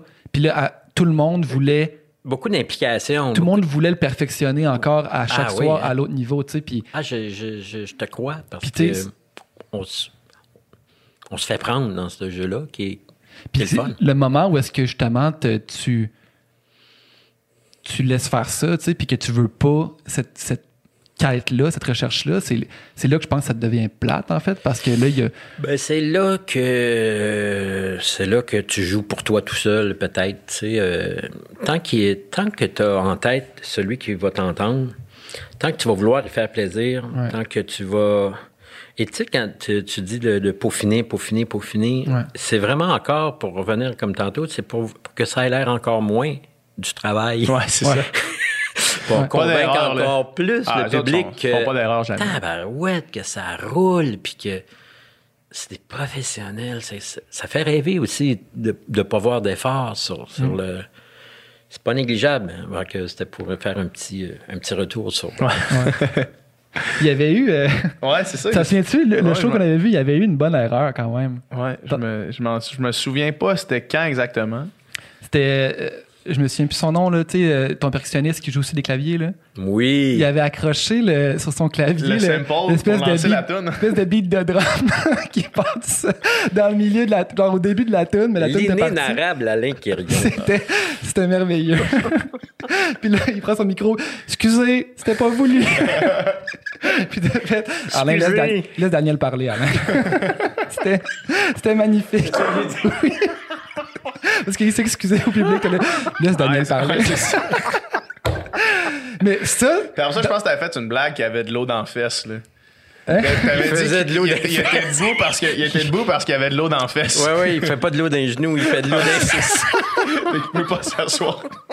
mais ça, des fois, des erreurs comme ça, c'est ça aussi. Ben qui fait que c'est un tu vis un moment unique. là, Oui, il faut dire aussi que ben, moi, j'ai jamais eu de problème à, à me tromper, à recommencer, euh, à ce qui arrive quelque chose, parce que vous vous en souvenez? Puis, ça sera la fois. Ça, je le referai pas le lendemain. Ouais. ouais. Ouais, Ce qui est c'est ça. arrivé là, c'est arrivé ça, là. Alain, tu peux le faire une fois, mais pas deux fois. si tu me le refais celle-là, là, on va avoir un petit, une petite On va discussion. avoir un petit talk à la fin du. Mon cher ami Alain Quirion, c'est vraiment, euh, c'était, c'était incroyable, Euh, c'était très drôle parce qu'avant de rentrer sur scène, à peu près tout le temps, bon là on est, on était je sais pas quatre ou cinq, puis là t'attends que les lumières ferment. là. Ouais. Et à chaque fois, il faisait une imitation d'un, c'était comme il était dans un, mettons dans un quatuor classique, Ouais. puis il faisait. Il faisait semblant de tenir son violoncelle puis son, son archette, puis, mais il avait une attitude de rock. On va toutes les tuer! Et donc, à chaque soir, il y avait des personnages comme ça. Et aussi, il y avait des relâchements intestinaux avant de rentrer. Fait que ce qui fait que. ah, c'est un gros vendeur, ça. Ça fait rire tout le temps. Des jokes de blagues de pète, ça, Ah, ça, c'est ça se là, démode jamais. t'arrives vraiment être expliqué sur scène et on, là, on- enfin, on rigole tout, mais bon. Mais chapeau, euh, chapeau au Ben, hein, d'ailleurs, de cette tournée-là. C'était... Ouais, c'était Oui, c'était beau, euh, Jean-François Lemieux avec, à la base. Puis, euh, Puis euh, Alex McMahon, qui, qui, qui- que j'ai appris cette journée-là qui jouait du drum, parce que qui est Oui, un ça, pianiste, en fait, euh, qui est un claviériste. quand il est venu le temps de monter le, le, le show de Panoma, je l'ai appelé.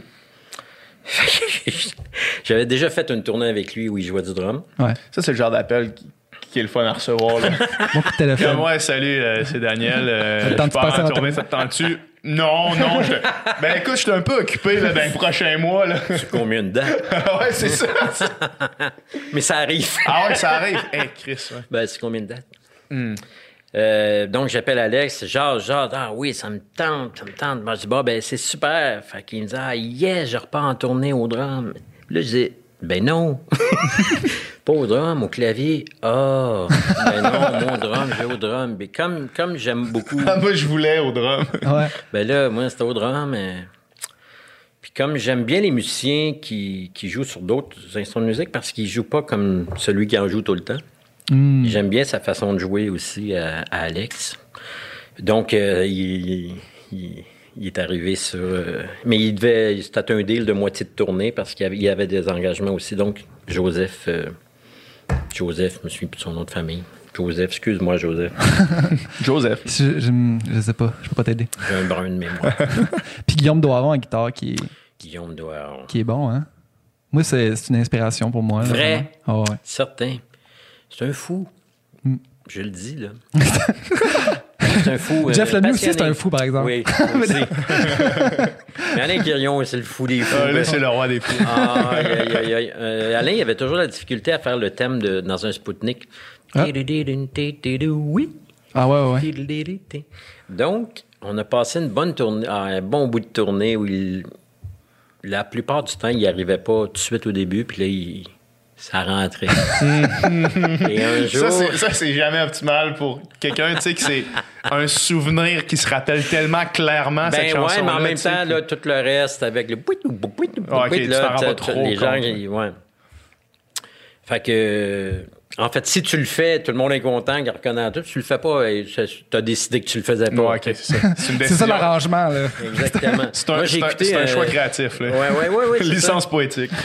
Pour faire une parenthèse, j'écoutais, j'avais, acheté le Peter Gabriel, je me souviens plus quel album, puis euh, il n'y a pas de cina- il y a pas de cymbales sur son, puis euh, enfin, moi, je suis, j'écoutais ça, puis je- j'étais pas vieux, peut-être 18 ans, 17 ans.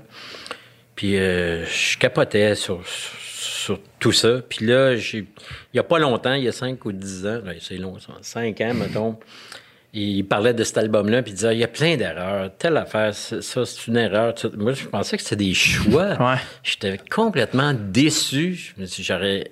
J'aurais aimé mieux jamais le savoir. Ouais, il aurait été bien plus intelligent. le nombre, le nombre d'albums qui ont été faits en s'inspirant de, de ce son-là. Hey, on Ben veut ce oui, son-là. L'effet domino de, de gars qui a rien décidé. L'effet papillon, l'effet papillon d'une erreur. Exactement. Donc, Alain Quirion, qui, qui- qui avait de la difficulté avec son thème, un jour, on fait un, un spectacle pour euh, compagnie de distribution de films, un party de Noël.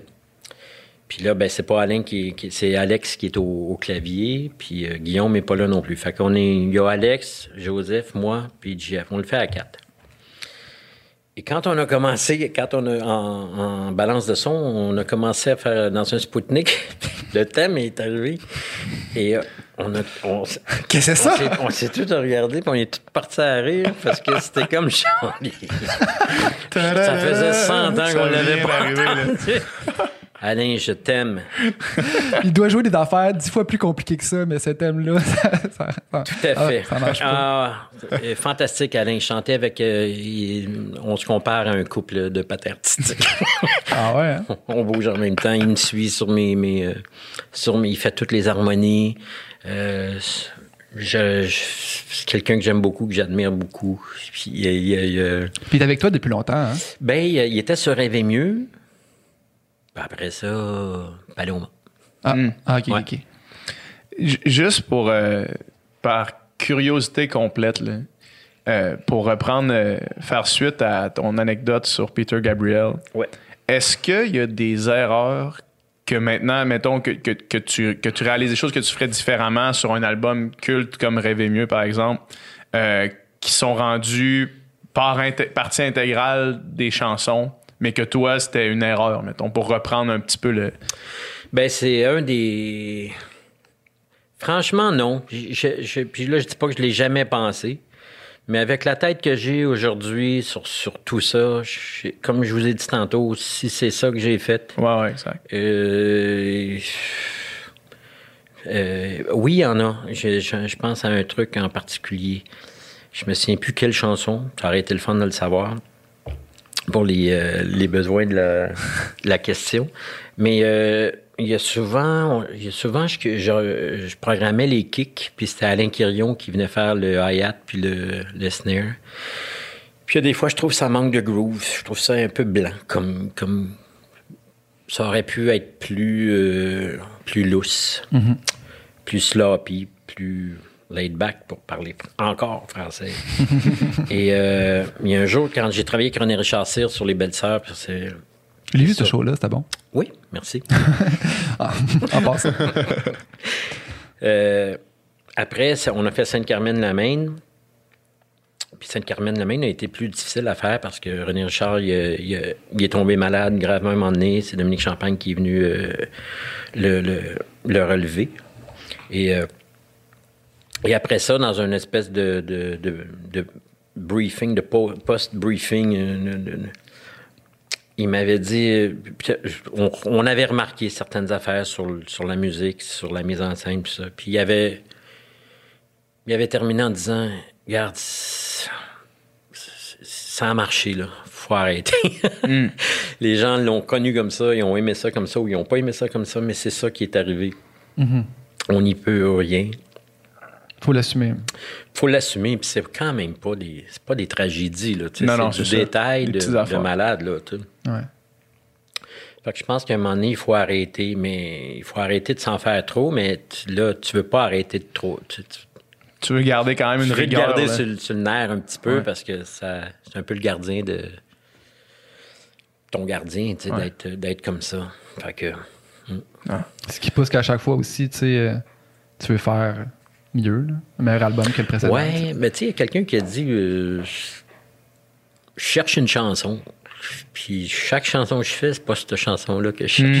Je continue à la chercher Je continue à la chercher. jusqu'à la fin. Là. Ouais. Si amené à trouve, ça va être la fin. Ah, Ben ouais. C'était celle-là. C'est mieux d'être une petite chanson. Fait que. euh, tu- tu- non, non, mais tu, en fait, tu cherches tout le temps.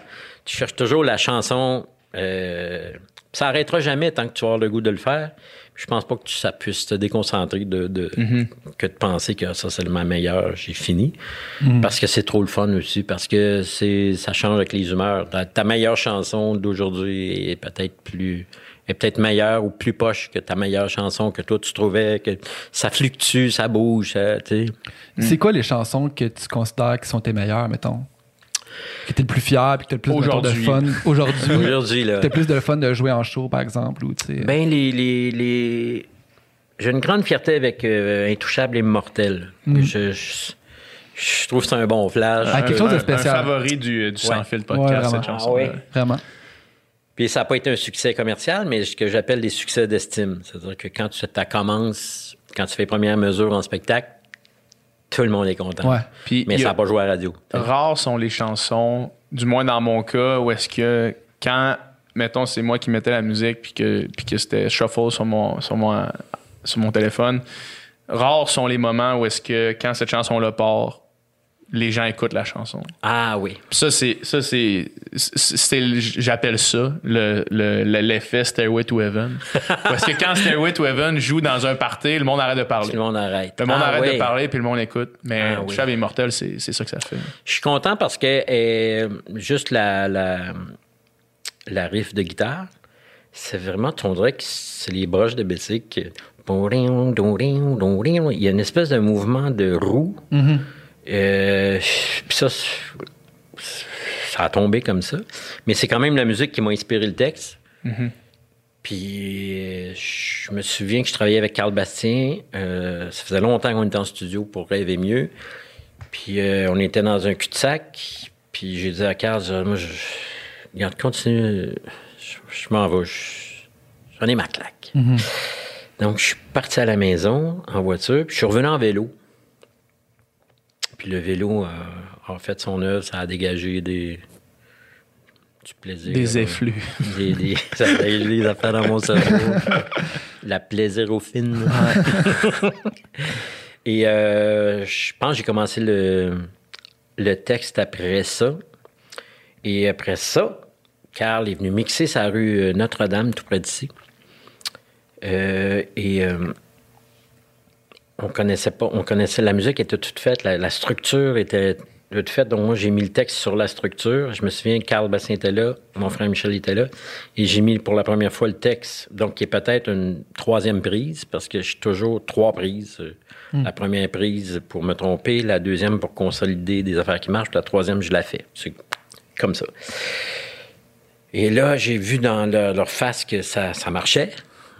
Est-ce que tu le sentais? oui, oui, euh, on le sent fort. Je- on- quand tu touches quelque chose de. de- ça, ça- tu le sais, tu le sens.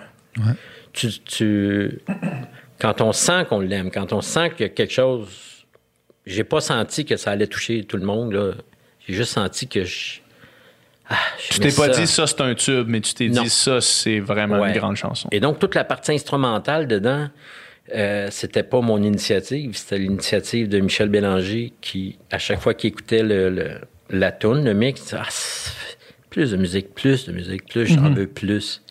Et donc, il a passé la commande à Carl un jour que j'étais là.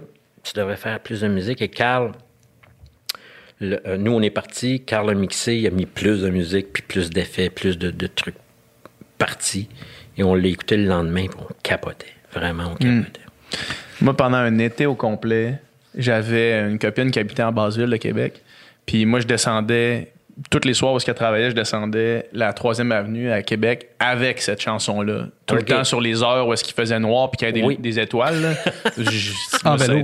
En vélo, en vélo, ouais, c'est ça, Ouais. en vélo. Ouais. C'était, c'était- c'était- Ça- ça le faisait. Ça marquait vraiment. Ça l'a beaucoup marqué ma- mon, mon imaginaire, là, énormément. Ouais, ben là, dans partie instrumentale, en dessous du ciel, Ouais. euh, étoilé, ouais.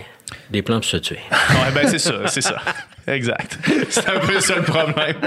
Mais il y a une cohérence avec ce que tu disais tantôt, là, tu sais, que Ouais. après un show, rentrer en vélo, tu sais, fait qu'il y a vraiment. Oui, oui, c'est euh, c'est ça ma vraie vie. Ma vraie vie, c'est. Je suis pas. euh, je vais. ma- ma- mes journées ne sont pas. euh, je je pense pas au succès. Je, jamais, Ouais. jamais, jamais. Je pense pas à ce que je, je pense pas à ma face. Je pense pas à la chance que j'ai de faire des toasts le matin, Daniel. Bélanger. Je peux pas croire que je suis Daniel Bélanger. C'est bon. Je peux pas croire, je suis en train de laver les aisselles de Daniel Bélanger. À chaque action. Je coupe les ongles. non, c'est les lancettes de Daniel Bélanger. Euh, parlons un petit peu de, de traveling. Ah ben non. Ben non, Oui, ok, oui, oui, on- n'est pas obligé d'en Oui, parler, oui. ça me dérange pas, Ben mais euh, nous, c'est ça, on a eu l'occasion de l'avoir en, en avant-primeur. Euh, Qu'est-ce qui a, qui a amené euh, ce désir de, de- de faire un album instrumental qui nous fait littéralement voyager? là? Ben, le, c'est parti d'une espèce de. une constatation un peu froide. Je venais de faire la musique du film de Luc Picard qui s'appelait L'Audition. J'avais remporté un prix, un Jutra. Ouais. Et puis, euh, je me disais, ah, ben, peut-être que je vais peut-être avoir d'autres invitations. Et je plus, plus rien. Fait que moi, je m'étais fait une bande de films de, pour, la musique de film. Ouais. Je pensais que j'avais fait une bonne job, mais le téléphone n'a pas puis plus rien. Mais pour vrai, j'étais comme ça. Écoute, ils ont tout entendu ce qui va pas. Dans, Hmm. Ils ont tout entendu les erreurs que moi je reconnais. Euh, dans, dans la j'ai été démasqué. C'est un peu comme ça que je me Hmm. tu sentais. le voyais. Ça a passé. Mais, euh, Et- mais c'est ton impression ou ben c'est factuel ce que Je tu sais, dis? pas, je sais toujours pas ce qui, était- ce qui a pu arriver. Après ça, quelques années plus tard, il y a Jean, je pense que c'est Jean-François Grondin, l'acteur qui jouait dans Crazy. Marc-André. Marc-André Grondin, qui, euh, qui, qui, qui avait noté que quand il a gagné un Jutra, il n'y a plus personne qui l'a appelé pendant très, très, très longtemps. Le monde pense que c'est trop occupé. Ben, les gens pensent que t'es trop occupé et trop cher, j'imagine. Ouais. Euh, que là, euh, ça, là, toi, t'es, t'es- t'es parti sur une lancée. Il y a soit ça, ou il y a soit, oh non, j'ai pas le goût d'avoir, je veux quelqu'un de, de- c'est pas vrai que je vais avoir- on, est- on est dans un petit monde ici, c'est pas vrai que je, je vais aller chercher euh, Daniel Bélanger ou Marc-André. Il y a peut-être un truc comme ça qui est arrivé. Je veux pas le même que, Ouais, ouais, que- ouais. que ça, je veux quelqu'un d'autre. Et là, et de film en film, finalement, C'est jamais toi. ça, Ça revient jamais. Je m'en plaignais pas, c'est juste que j'ai, Ah bon. Puis c'est du drôle de travail, faire de la musique de film. Tu sais, je- c'est beaucoup de travail. Ouais. En tout cas, ça l'avait été. euh, techniquement, j'apprenais là, comment fonctionner, travailler à l'image. Puis... Mais Luc Picard était tellement, tellement fin euh, que, que ça, ça adoucissait le travail. Et là, je me suis dit, ben, je, je vais me faire. de la- je- personne ne m'invite à faire de la musique de film. Je, je- je vais m'en faire. Je, vais me- je vais inventer des thèmes, de- des génériques. des- des- Et c'est parti un peu comme ça, mais euh, ça a évolué en cours de, de route. Tu vois, les premières tracks que j'ai retrouvées, là, les premières pistes que- ouvertes pour une des chansons, c'est peut-être 2012 ou 2013. Fait que Ah moi, ouais. je faisais ça à côté de... de- J'ai vu, euh, j'ai vu Juliette euh, partager Oui. sur son Instagram. Elle disait Hey, cette chanson-là vient de sortir, je l'entends depuis 5 ans. elle dit Moi, je l'entends chez nous depuis 5 ans. Oui, mais oui, tout à fait. Elle vient de sortir. Oui, oui, oui, oui. Je me souviens, je faisais écouter ça à, à des potes il y a, il y a longtemps.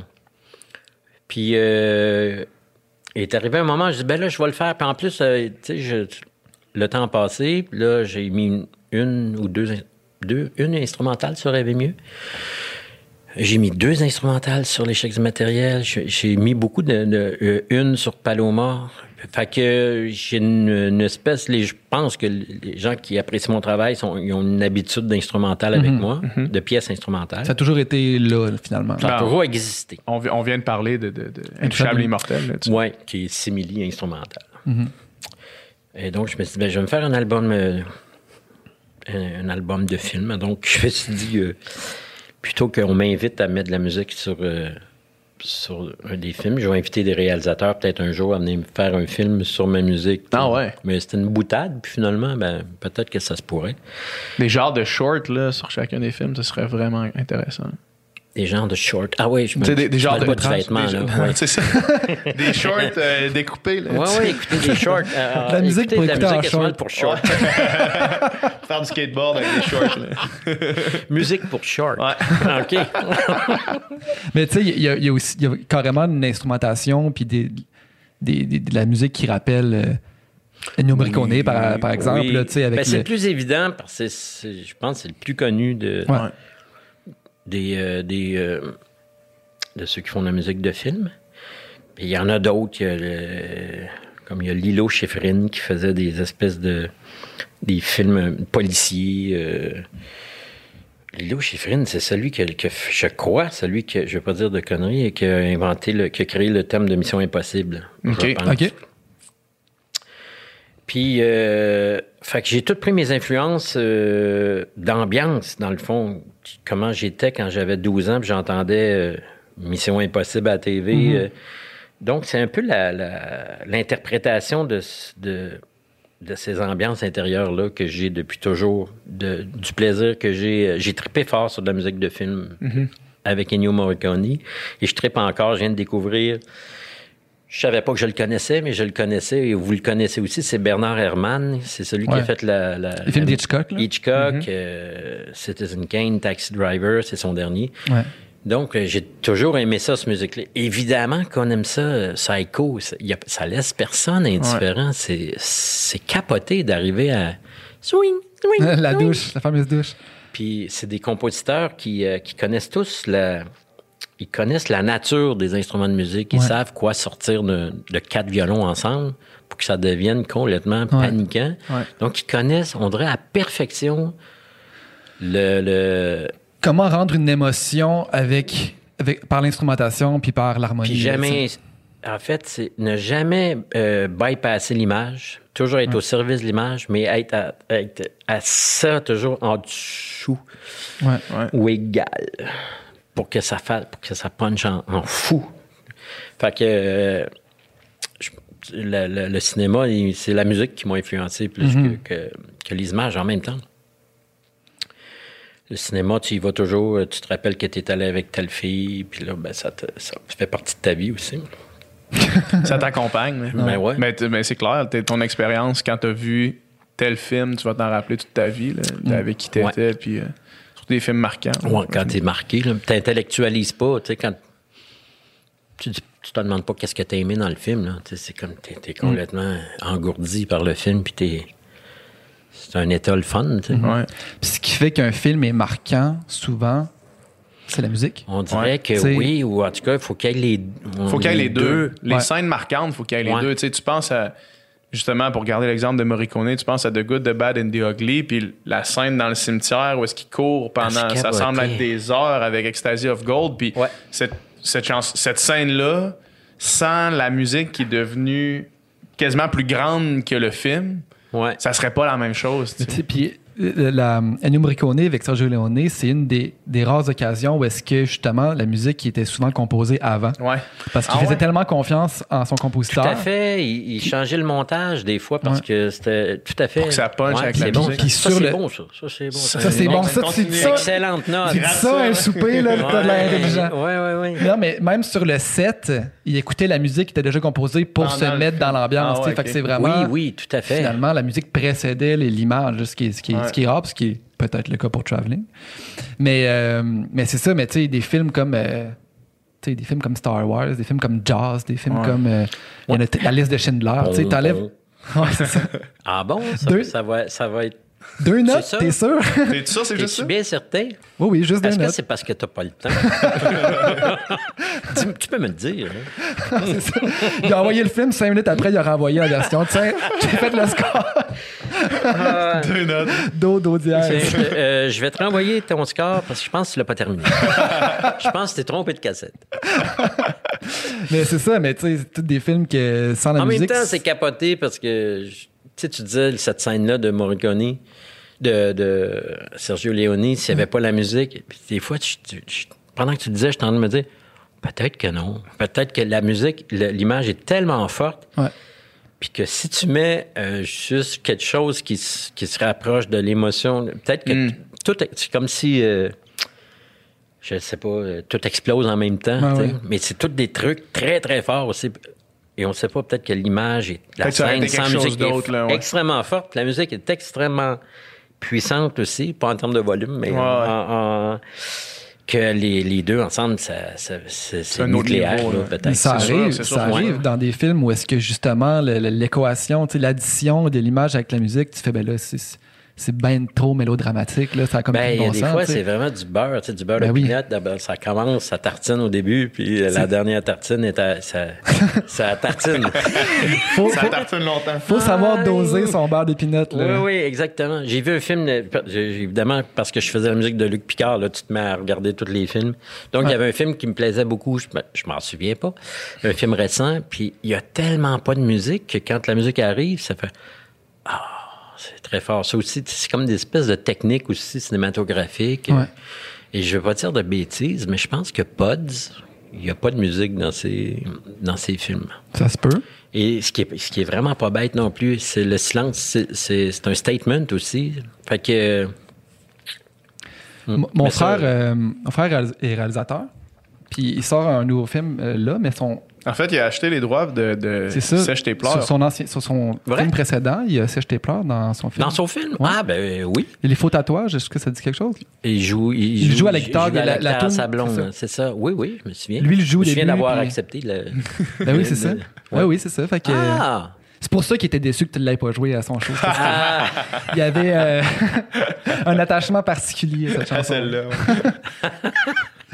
Ouais. On parlait tantôt de l'espèce de. Je change de sujet complètement, là, mais tu sais, euh, le, le changement de, de paysage culturel puis de, de tout ça. Est-ce que toi, tu te tiens euh, à l'affût de, de, mettons, ce qui sort, ce qui se fait, les nouveaux artistes au Québec, la Euh, musique? euh? Oui, oui, mais forcément, j'en perds. Je, je, je, je perds. euh, j'en perds. C'est difficile de, tenir le fil Il complet. y en a Ouais. beaucoup, c'est sûr. Je pense pas que ça. Je pense que c'est le cas de bien du monde qui.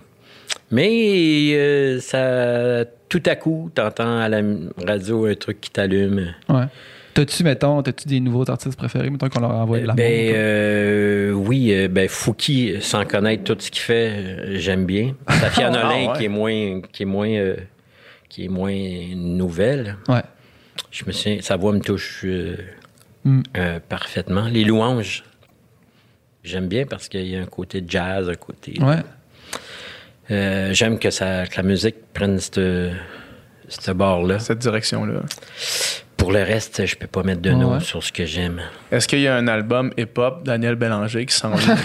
Avec inspiration de Fouki? Avec featuring Fouki, album en collaboratif. Non, mais l'idée, c'est de c'est d'être une grenouille ou une vache et de rester vache ou rester grenouille. Je- je- c'est- je peux- J'écoute, si, je, j'écoute. si je suis une grenouille, je peux pas me prendre pour quelque chose que je suis pas. euh, Le rap est pas ma culture. Donc, Non, non, non. donc si je décidais de faire un album de rap, probablement que je m'entourerais de, De gens qui font ça. des gens qui font ça pour pas faire de pour faire de bêtises. Pas faire n'importe quoi. Mais si, sérieux, si j'ai le goût de le faire, je vais le faire. Je- je- si- tu sais, euh, Chic de Ville, c'est pas le projet le plus sexy pour bien du monde. Puis, je- au début, même, je me disais, oh non. Ouais. Ah non. je- Pourquoi j'ai envie de faire ça? pourquoi j'ai envie de faire ça? Ouais. C'est vrai que l'idée d'assumer toujours ce qu'on. Ouais. Ah, aïe, aïe, aïe. Puis, je- pour moi, tu sais, je fais de l'unicycle. En tout cas, j'en ai fait. Puis l'unicycle, le truc, c'est jamais de te battre contre le- là où le poids s'en va. Tu sais, c'est- Ouais. si ton poids s'en va par là, fais toujours face. La roue doit toujours faire face à la roue, à, l'énergie. Où, où est-ce que ton Donc, poids si ton poids s'en va par là, mais tu vas aller par là, ça marchera pas. Et on dirait que c'est comme ça en musique pour moi. C'est-à-dire que, ah non? J'ai envie de tout s'en va vers là, mais je aïe, aïe, aïe. C'est ça va d'être dur.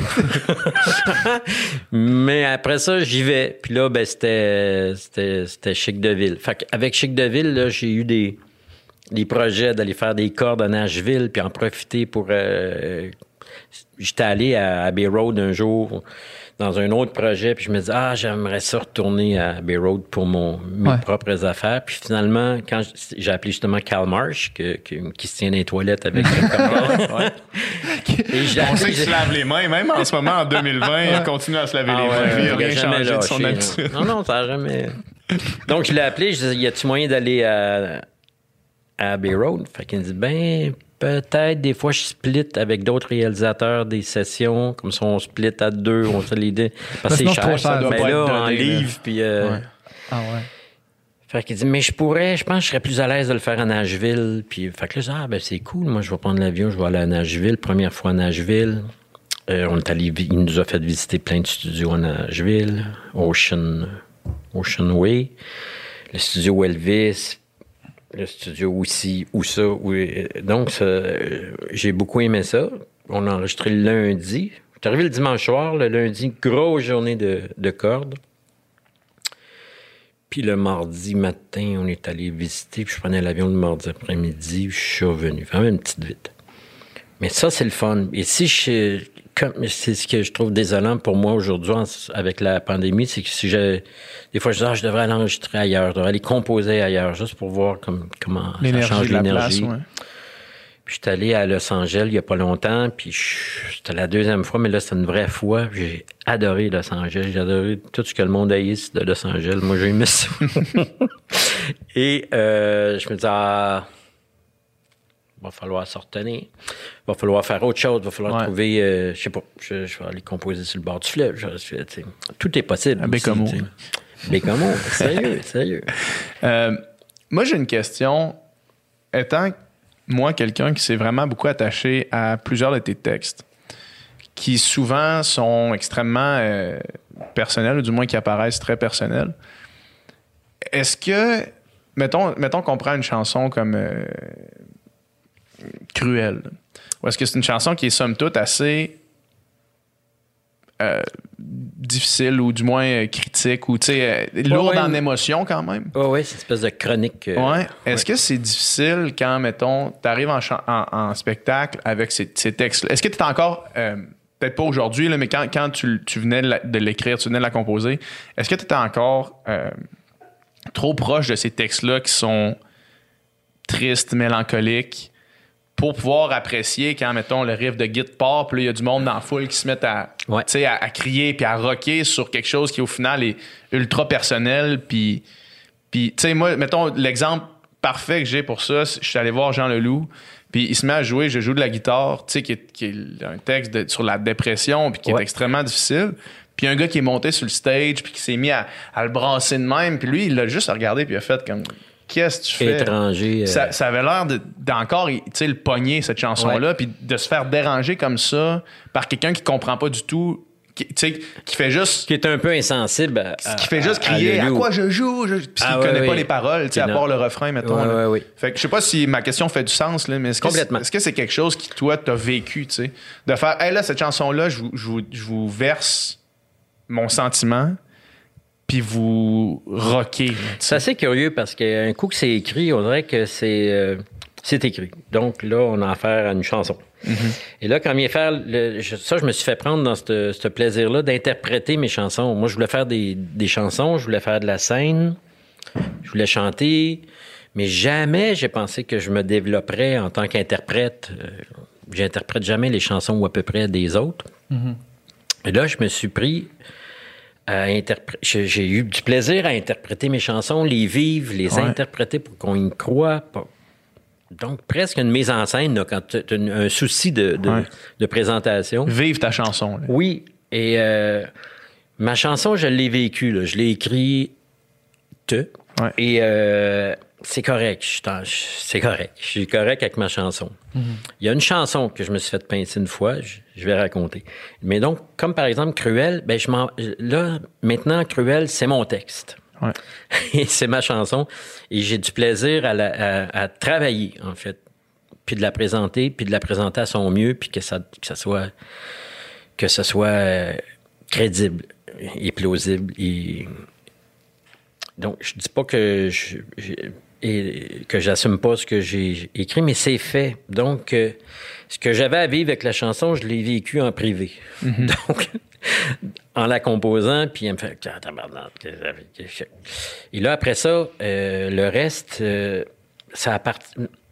Il faut que je me retire et que ce soit que ça appartienne au monde. Ça appartienne Faut- au monde qui la Faut pas que j'interfère entre. euh, Il est arrivé une fois, donc, que j'ai commencé euh, dit tout sans rien dire. Mais comme c'est un truc d'humeur, la chanson et les spectacles, euh, j'ai, j'ai, euh, j'ai- je me fais pincer en commençant la chanson. euh, je rentre beaucoup dans ma chanson. Et, et je, une chanson qui est là, même tout à lourde, coup, hein. je me mets à repenser à des affaires qui m'ont inspiré cette chanson-là. Je fais jamais ça. Sérieux, j'essaie de me détacher. et de pas faire du show avec mes émotions. Je veux juste que les gens entendent ma chanson puis qu'ils la prennent pour eux. Et là, je, je me fais... Je, je- je me fais vraiment euh, pincer dans Tu le sans rien dire. chanson. Et là, je viens le moton dans la gorge. Et là, j'ai la difficulté à chanter ma chanson. Et je veux pas, je veux pas faire ça. je veux pas, euh, je veux pas faire un show. Je veux, Tu veux pas faire ta Céline, là. je veux pas faire, je veux pas montrer combien j'ai de la peine. Ouais. Ouais. Euh, euh, c'est pas, je crois pas que ce soit le. C'est curieux à dire, mais je crois pas que ce soit le moment de, de faire ça. Fallait que je le fasse. euh, faut que je fasse ça en privé. Et puis cette chanson-là, c'est sûr, je me suis inspiré des trucs assez intenses, mais je me suis fait prendre au jeu de, de chanter une chanson et puis de d'avoir de la et puis là je me souviens elle m'a dit il faut que je la finisse donc pense plus à ce que tu dis réfléchis plus fais le texte puis ça et euh, je- et après ça je me suis dit je veux je je veux je veux plus jamais euh, Revivre ça. revivre ça parce que c'est pas c'est pas ma manière de travailler Ouais. et euh, c'est euh, Mais parce que c'est trop dur pour toi ou parce que tu Ben, tu te fais que tu- prendre par l'histoire, tout simplement. Tu- lis, puis tu, tu chantes, puis là, tu oh mon Dieu, pauvre gars qui vit ça. Mais c'était moi! ben non, mais il y, a- il y a un peu de ça. Mais t'as-tu Et- le sentiment que t'es pas en train de donner le meilleur show que tu pourrais donner ou, ou c'est parce que ou, tu te dis si je suis pour broyer à chaque show là ça, ça, ça va être trop tough là? Ben, il y a un peu de ça, mais ça, ça- c'est assez. euh, il faut que ce soit. Il faut que ton interprétation soit crédible, mais je- je- c'est pas vrai que je vais. Que je vais me répandre comme ça devant Ouais. tout le monde. Ouais. Je trouve pas ça cool pour le- Ah. les gens qui écoutent. Mais il y en a qui peut-être qui tripperaient de voir le chanteur brailler sur sa chanson. Ben, Mais moi, c'est quand je vais avoir un show, je. Écoute, ça arrive, ça arrive, là, mais comme tu dis, il faudrait pas que. Faudrait pas, faudrait pas que j'en fasse une habitude. Faudrait pas que l'alarme soit planifiée. Il faudrait euh, pas pour en faire une marque de commerce. Ouais. Mais en même temps, moi, je me transpose du point de vue du public de, de vivre ce moment-là où est-ce que Daniel Bélanger est vulnérable sur la scène. C'est quand même Oui, quelque oui, chose, tout à comme fait, un moment crois- unique. là. Ouais, je crois pas de, que je crois pas que j'ai l'air euh, sans cœur euh, tout le Non, long du non, show. non, Donc, tu sais, il y a une implication. Ouais. Et en même temps, je pourrais très bien choisir de, de pleurer, mais dans un, un- un truc d'interprétation, Ouais. une approche d'interprétation, puis dire, OK, je, l'essaye, je- je- à la fin, là, entre la l'avant-dernière Juste avant le la rappel, dernière, là, puis on l'entend. Ah. Peut-être que je pourrais prendre cette option-là. Peut-être que je le ferai, mais euh, ça serait, ça serait faudrait, le faudrait que je le contrôle. C'est un peu bête, là, mais il faudrait que ce soit un choix. Mais là, je me suis fait prendre dans l'histoire de ma Hmm. Ouais, ouais. T'aurais l'impression de- de- d'en faire trop là, si tu faisais ça. Là, Ouais. Tomber dans le cheesy. Là. Mais pudique et euh, comme tu sais, Céline, là, comme vous le disiez, tu sais, les- Ouais, ouais. c'est correct, là, je suis sûr qu'elle a l'alarme facile, mais Tu sais, ça fait partie de sa mise en scène quand Ouais, même. la- l'alarme l'alarme est planifiée. là. Oui, oui. ben, peut-être pas, mais il y a, elle sortit pas, mettons. Ouais. Non, non, non. on parlait de. Tu sais, tu parlais des textes, puis il y a. On dirait qu'en écoutant ton, ton œuvre, là, tu sais, il y a quand même des grands thèmes qui ressortent, là, tu sais, mettons. La, la, la folie est, est souvent citée, mettons, là, tu sais, il y a plusieurs titres de tunes où c'est présent. La solitude aussi, Ouais, ça c'est mon grand thème. c'est le grand thème. Je pense que oui, quand je, quand je repense, ouais. Puis as-tu l'impression que, mettons, on dirait qu'à la lumière de 2020, ça prend tout un nouveau sens? Ah, c'est bien curieux, euh, la solitude en ce moment. Ouais. C'est bien curieux parce que. Dans un Spoutnik, a jamais aussi bien vieilli que ça. Là. Oui, oui, tout à fait. Mais ça, euh, c'est gênant d'être content. tu sais. Ben c'est, non, un, un hasard. un oui, vrai oui, c'est un hasard. T'es pas euh, devin, finalement, c'est ça que tu nous dis. Pardon? T'es pas médium, t'es pas devin, là. Non, non. Non, mais je remarque que Mais quand. la solitude, on peut la voir venir depuis longtemps. Ouais. Je suis pas devin, mais. et- T'es déjà là, Il finalement. il y a l'air du temps. tu sais, faut- Moi, je suis disponible à l'air du temps. bon, tu sais, je, je sens les, j'essaie de sentir qu'est-ce qui se passe, puis là, je compose. Ouais. Prends mon café dans un café, les conversations. C'est quoi la vibe? Y a-t-il une vibe? Y a-t-il une peur en ce moment de quelque chose? Fait que j'essaie d'interpréter l'air du temps. Mais c'est un grand rêve, là. Je réussis pas la plupart du temps, mais il arrive des fois où Mhm. Il y a des tunes comme l'échec du matériel, et la, la, la tune La fin de l'homme. Il y, y avait un- une, une vraie vibe de l'air du temps là-dessus, puis tout l'échec du matériel, mais c'est juste. C'était pas. euh, Il y a quelque chose de vrai là-dedans, là, que. sur- bon, et puis, je sais pas, un an après, il est arrivé le crash de Ouais. 2008, je pense. C'est pas. euh, je l'avais pas prévu. Je pense pas que. C'est juste que dans l'air du temps, ça se pouvait. On sentait que ça pouvait arriver, mais on. J'arrivais pas, moi, à nommer les choses. J'aurais, j'aurais jamais pu prévoir un crash. euh, Voyons donc. Puis est-ce qu'en ce moment, tu te laisses imprégner aussi de l'air du temps pour un, un prochain album à, à parole qui, qui viendra? Euh, oui, mais il va falloir que ça soit euh, indirect. Je pourrais pas parler carrément de, la pandémie. euh, Ouais, non. De un, les gens vont en avoir jusque-là. Ouais. fait que ça, y en- Ouais. ça leur tentera pas tant que ça de triper sur une, une chanson qui en parle. Je respecte ça.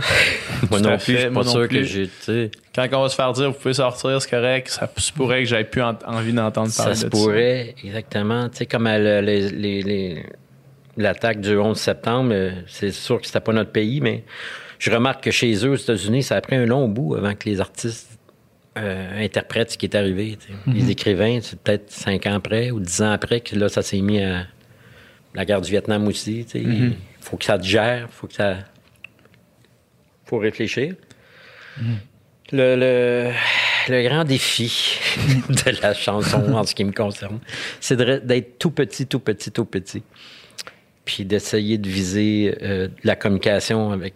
C'est d'essayer de, de, décrire un. d'obtenir. d'établir un contact avec quelqu'un. Et c'est pour ça que la solitude, c'est un thème chez moi, parce que c'est souvent tout. Il y en a qui disent que ce qui nous relie à Dieu, c'est l'incommunicable. C'est ce qu'on ce qui est, on est incapable de communiquer à qui que ce soit. Ah, il y a Dieu. Lui, il me comprend, il sait exactement. Et euh, l'incommunicable, c'est pour moi, ça, c'est une source de- de- d'inspiration beaucoup.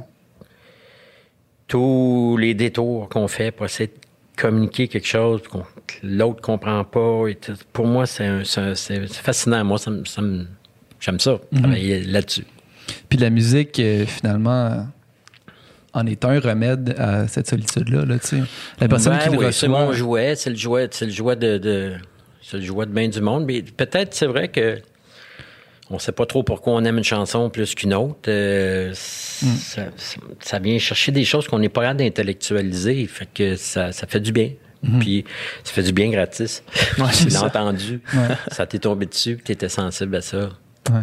Puis par rapport à, la solitude, mettons, c'est- euh, la question euh, Oprah, mettons. Là. Mais est-ce que. est-ce que Daniel Bélanger, malgré tout le succès, puis mal- malgré la, la- justement la carrière, puis la vie, puis la famille, tout ça, est-ce que Daniel Bélanger souffre de solitude? Ben, euh, j'allais dire comme tout le monde, je pense que à la fin, là, au début et à la fin, on est seul. Ouais. Fait que ça dépend comment est-ce qu'on est capable de se distraire de ça. euh. moi, je- j'ai pas décidé que ça allait être un thème principal dans, dans ce que je fais, mais c'est c'est c'est ce qui m'inspire. Fait que euh, j'ai oublié ta question. Si tu souffrais de solitude. Oui, oui, comme tout le monde. Ouais. Aussi souvent, aussi peu souvent que tout le monde. Il y a- il y a- il y a- Puis tu, tu peux te sentir tout seul dans une foule, tu peux te sentir pas tout seul, tout seul. C'est- Il y a, beau- il y a c'est beaucoup de température, dans, beaucoup de tonalité dans la solitude. Dernière question avant qu'on te laisse aller, pour pas prendre ta journée au complet, mais euh, je me sentirais trop con de pas profiter au maximum du temps qu'on a avec toi. Peux-tu signer mon t-shirt? Peux-tu me signer le chest? J'allais dire autre chose. Ouais, c'est ça. Euh, Est-ce que, est-ce que quand, quand tu composes une, ma, ma question est en deux volets. Est-ce que quand tu composes une, une chanson, tu écris les paroles, est-ce que les paroles, des fois, viennent en premier, avant la musique ou jamais? Ah, presque jamais. dans Presque ma vie. jamais? Ouais. J'ai- je chante en yaourt, qu'on appelle. Donc, des sonorités anglophones. OK. Puis, Des la des Fait que j'ai tout mon piétage, tout mon, mon flow, mon. Mais il n'y a aucune parole souffle. dessus. Il n'y a aucune parole. Et puis là, ben, je fais du, de la peinture à numéro, dans le sens où je. je- Et curieusement, à chaque fois, euh, si je m'en tiens seulement à mon phrasé quand je chante pas, quand je chante n'importe quoi, ça marche pas. Donc, il faut que je m'inspire du phrasé, puis après ça, il faut que je le fasse comme moi, je suis capable de le faire, la mélodie. Et là, tout à coup, ça, ça se met à être incarné, ça, se met, ça, ça devient moi, ou ce que je veux faire. Fait que, mais ça me cause beaucoup de soucis. Et c'est curieux parce que Pierre Lapointe, un jour, me dit euh, m'a invité à faire une musique sur un de ses textes. Fait que je dis, ben oui. Tu sais, Pierre, moi, je suis toujours à l'inverse. Je- Fait qu'il m'envoie le texte et ça a été euh, rapide pour Ah. la composer. J'ai envoyé, il était super content. Et là, je me disais, ah, mon Dieu, c'est quand même beaucoup moins compliqué d'écrire un texte puis de faire la musique dessus. Donc, lundi matin, je commence à écrire des textes. Finalement, ça a foiré bien raide. Je n'étais pas capable de... C'est pas comme ça que ça marche. C'est pas Ouais. comme ça que tu vas décider que ça va marcher. Tu changes pas une recette gagnante. Ben. Euh, en tout cas, change pas. euh, Garde tes sabots. Tu sais, quand même, tu mets des running shoes, euh, c'est des sabots qu'il te faut. Je me souviens, que- mais je me souviens de cette histoire-là euh, avec Pierre. J'avais déjà, déjà entendu ça quelque part. C'était quelle chanson donc? Es-tu es-tu paru Es-tu sorti? Oui. Oui, euh, sur son avant-dernier, puis j'en ai une autre sur son dernier. Je t'écris cette chanson Ah oui. euh, comme une lettre. La oui, lettre. oui, la lettre, ouais, c'est ça. Ah ouais, ouais, Ouais. c'est beau. Mais son texte, il- son texte est rythmé. Je Ouais. t'écris cette chanson comme une lettre. Que tu liras peut-être. C'est- ça, C'est musical. c'est musical. Mais ça, ça me surprend quand même, cette méthode de travail-là, parce que, tu sais, les mots dans la musique de Bélanger sont pas juste. Euh, Ils sont pas accessoires. sont, sont pas accessoires, sont pas juste là pour être un véhicule de notes. Là, tu sais, c'est- t'es- t'es prends à part, puis c'est des poèmes. là. Tu sais, c'est des. Ils, vivent- ils ont, ils ont une vie en soi. là. Euh, mais moi, je, je, je, je veux pas être un poète, je veux être un parolier. Vraiment. Et donc, ça a comme un. Ça a sa vie. Euh, parce que je, je pourrais lire de- des, des- des chansons où, où je répète, euh, par exemple, te quitter. Mais là, quand tu le lis, c'est très- c'est répétitif. Je suis pas certain que ça puisse vivre tout seul. Alors que, ben, il y en a d'autres que peut-être que oui, mais. Et. euh, mais, mais donc, c'est, euh, je suis un parolier ascendant poète, mais je pense qu'à la fin, je suis un- je suis un parolier. Donc, un parolier, euh, le poète, lui, il s'en fait pas avec la musique. Sa musique est dans son texte. Et c'est pour ça que c'est dur de mettre en musique des, des poètes. Il- la musique est dans. La musique est dans le poème. C'est comme si, si tu rajoutais une autre musique, je pense. Euh, donc, euh, ouais, j'ai oublié. J'ai oublié. J'ai-tu le droit à une dernière question aussi, mettons? Ben oui. Question finale, la finale, la finale. Euh, tu sais, tu disais, tu as commencé, ton premier album sorti, tu avais 30 ans, puis tu as fait plusieurs jobs euh, avant, puis je sais qu'une de ces jobs-là, c'était préposé aux bénéficiaires. Ouais. Est-ce que c'était en CHSLD, right, que tu travaillais?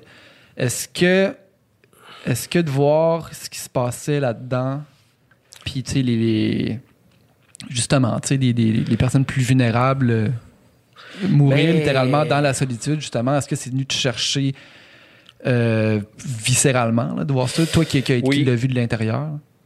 Oui, c'est un milieu que j'ai trouvé très difficile, malgré que je l'ai fait longtemps. J'ai fait quatre, à peu près 4 ans, 4 ou 5 ans, assez pour voir plein, expérimenter tout, Ouais. pas mal tout. Et euh, ce qui me revenait quand ça arrivait, c'était le, c'était l'ambiance. Ce- L'ambiance sur une aile, tu sais, une- un corridor, puis là, t'as- t'es masqué jusqu'aux oreilles, puis là, t'es, t'es ganté, puis là, euh, parce que les relations qu'on a avec les, euh, les bénéficiaires, c'est des relations de, de voisins. On est en bon voisinage. Ah, je vais aller voir Madame, euh, Madame Plouf. euh, ah, je sais pas, à son verre d'eau. Tu finis par... Tu connais les habitudes de chacun. C'est très... Moi, à l'époque où je travaillais, j'ai été formé par des, des femmes extraordinaires de, la génération de ma mère où euh, euh, on des femmes très impliquées, très affectueuses, mais très professionnelles. Et donc, recréer un- un- une atmosphère euh, chaleureuse, familiale. Je me souviens, il y a des dames. je travaillais de soir, puis là, ben, c'était- des doyennes, là. c'était des femmes qui faisaient 25 ans qui faisaient ça. Puis là, elles me disaient, euh, je commençais à travailler là-dedans. Puis elle me disait, viens Daniel, on va aller ouvrir les lits. Là, je vais ouvrir les lits. Donc, elle, partait, et puis avant, vers, euh, après le souper, en- pendant qu'il était encore en train de manger à la café- cafétéria, nous, on, on ouvrait les lits, donc on préparait le coucher. Euh, ça, euh, des trucs comme ça, des trucs comme... euh, je me souviens un jour, on cherchait Pauline, une préposée aux bénéficiaires. Une- une- moi, j'avais 20 ans, elle avait... C'était une vieille de 42. et on cherchait Pauline partout, et on l'a retrouvée couchée avec une bénéficiaire pour l'endormir dans l'après-midi, mais elle s'est faite pincer. Elle, elle s'est endormie avec. Fait que là, on va réveiller Pauline. Parce que là, il faut faire, il y a, a y a besoin de. Euh, mais c'était jamais, euh, c'était toujours dans une ambiance de. de- J'étais, je, je me trouve chanceux. Je pense à Pauline Charlebois, euh, Janine Bouchard, euh, Agnès Perron. J'ai été formé par des bonnes, euh, par des bonnes femmes. euh, le mot c'est Des pas bonnes, ouais. Ouais.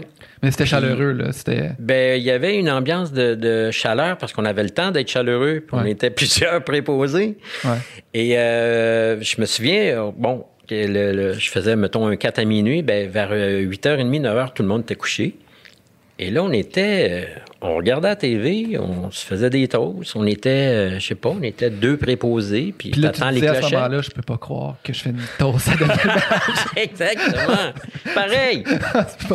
Et donc, euh, je- Master, ils n'ont plus le temps. Il n'y a plus personne qui endure qu'un préposé regarde la TV puis qui attende les cloches. Faut Il n'y a, pas le temps. Il il Fait que c'est ça que ça m'a ça, ça m'a ramené. Puis bon, ben évidemment, ma belle-mère, elle a été un moment donné en, en CHSLD.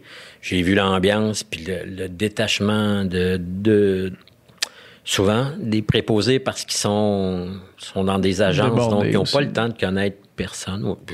Peut-être je parle à travers mon chapeau. ils- Euh, mais moi, mon expérience, c'était vraiment du monde très détaché, très détaché pour des raisons bien humaines. C'est-à-dire que c'est un métier dur, puis que euh, tu, peux, tu peux pas tout te prendre au pied de la lettre, tu vas mourir de, Ouais. de chagrin. Fait qu'il faut que tu te gardes, un- faut que tu te fasses une petite carapace.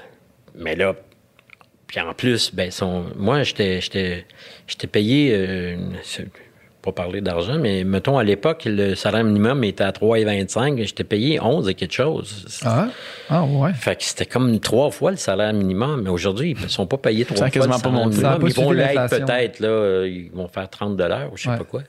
Mais c'est ça que ça, c'est, ça que ça vaut, c'est-à-dire qu'il fait, on le fait pas pour l'argent, mais si on, on- si, euh, si on se tue à, à quelque chose de très, très euh, dur, euh, il y a- le, le préposé va être en voie de disparition, ça sera pas long, comme il l'est là Ouais, exact, c'est en ce ça. moment. Puis c'est ce qui est, euh, ce qui est cool. Comme j'avais 20 ans quand j'ai appris à faire ce, ce truc-là, il me reste encore des affaires aujourd'hui de cette époque-là. Fait que quand j'avais mes filles étaient petites, j'allais ouvrir les lits. Euh, je- je- des, des- ça m'est resté. Fait qu'il y avait plein de. il à l'époque, j'étais révolté de travailler là. J'étais injuste. J'étais en maudit, puis j'étais obligé, puis, c'était mon seul moyen de faire un petit peu plus d'argent que du salaire minimum qui m'était dû puisque j'étais un drop-out. Puis, j'étais, c'était, c'était, ah, c'était injuste. Je le faisais, mais j'avais, j'avais du cœur à l'ouvrage quand même, puis peut-être je me protégeais aussi de faire ça. De, d'être, je me protégeais de, de la dureté de, de ce travail-là en, en étant révolté, puis ah, je devrais faire autre chose. Puis aujourd'hui, je, je, je- à part le fait que je me trouve un peu jeune pour avoir fait ça à 20 ans, je trouve que c'est un peu jeune pour voir des horreurs, vraiment des horreurs, euh, des horreurs qui sont bien naturelles, là, qui viennent avec, euh, qui viennent avec la vie. Euh, je suis content de l'avoir fait. Je, je suis content qu'il y ait des, euh, en plus que ma mère l'ait fait, qu'il y ait des, des femmes puis des, des hommes plus vieux que moi qui m'aient donné des valeurs de, de respect puis de c'est un peu moral ce que je dis là mais ça ça ça, m'est resté toutes les ce qui m'ont ce qu'ils savaient pas qu'ils me donnaient en plus puis j'étais pas plus sympathique qu'il fallait je parlais pas à grand monde je faisais ma, ma, ma petite affaire mais il était assez aimante pour euh, pour assez, euh, qui avait assez, assez d'empathie, puis il aimait assez les jeunes pour, euh, pour leur donner des trucs. Puis il savait pas qu'il me léguait, mais qu'il me les montrait quand même. Fait que, Ça, ça a teinté la personne, puis donc probablement ta musique aussi. Là, ben oui, la folie en quatre, euh, c'est carrément, ça vient de là. Et je- quand je travaillais en, en CHSLD, c'est le, le- le- la maladie d'Alzheimer était très peu à la mode. Et euh, je me souviens, on, a- on, on- on- on se préparait à recevoir un bénéficiaire qui, qui allait- qui était atteint de la maladie d'Alzheimer, puis elle nous disait, l'infirmière nous disait, bon, on va recevoir quelqu'un aujourd'hui, euh, c'est très spécial, je sais pas si vous avez entendu parler de la maladie d'Alzheimer, mais euh, il est très jeune, il a 5, 61 ans, Hmm. donc euh, c'est plus de la, on appelle plus ça de la démence, on appelle ça de la- l'Alzheimer. Puis là, tu vois arriver le, le monsieur qui est, qui est vraiment... euh, C'est pas où est-ce qu'il est, c'est pas. euh, non, puis il est comme, euh, je sais pas, là, si tu le laisses dans le corridor, il va marcher jusqu'au mur, puis au mur, il arrête. il, fera pas, il fera pas demi-tour, là. Et j'avais, j'avais entendu parler, je pense que le, le- le centre existe. Ils, avaient fait dans l'Est, ils ont fait, je sais pas s'il existe encore, un centre d'accueil pour la maladie d'Alzheimer, où il n'y a pas de, il y a pas de fin. Il y a Donc, pas de mur. C'est rond. Donc l'aile est ronde et ils font, ils font, dans le fond, ils font des, Des loops, des tours, ce qui est très, très, très bien, basic, mais très bien. Absurde, mais Hmm. parfait. Nécessaire. Ouais. Voilà. Ben, merci infiniment d'être venu ici puis de t'être ouvert à nous. C'est un réel plaisir un je vous ai déjà entendu, je, je- je vous aimais. C'était déjà gagné. Je voulais, je, voulais- je veux aller là, moi. C'est super. Merci beaucoup. Merci à vous deux, c'était vraiment chouette. Vraiment, merci beaucoup.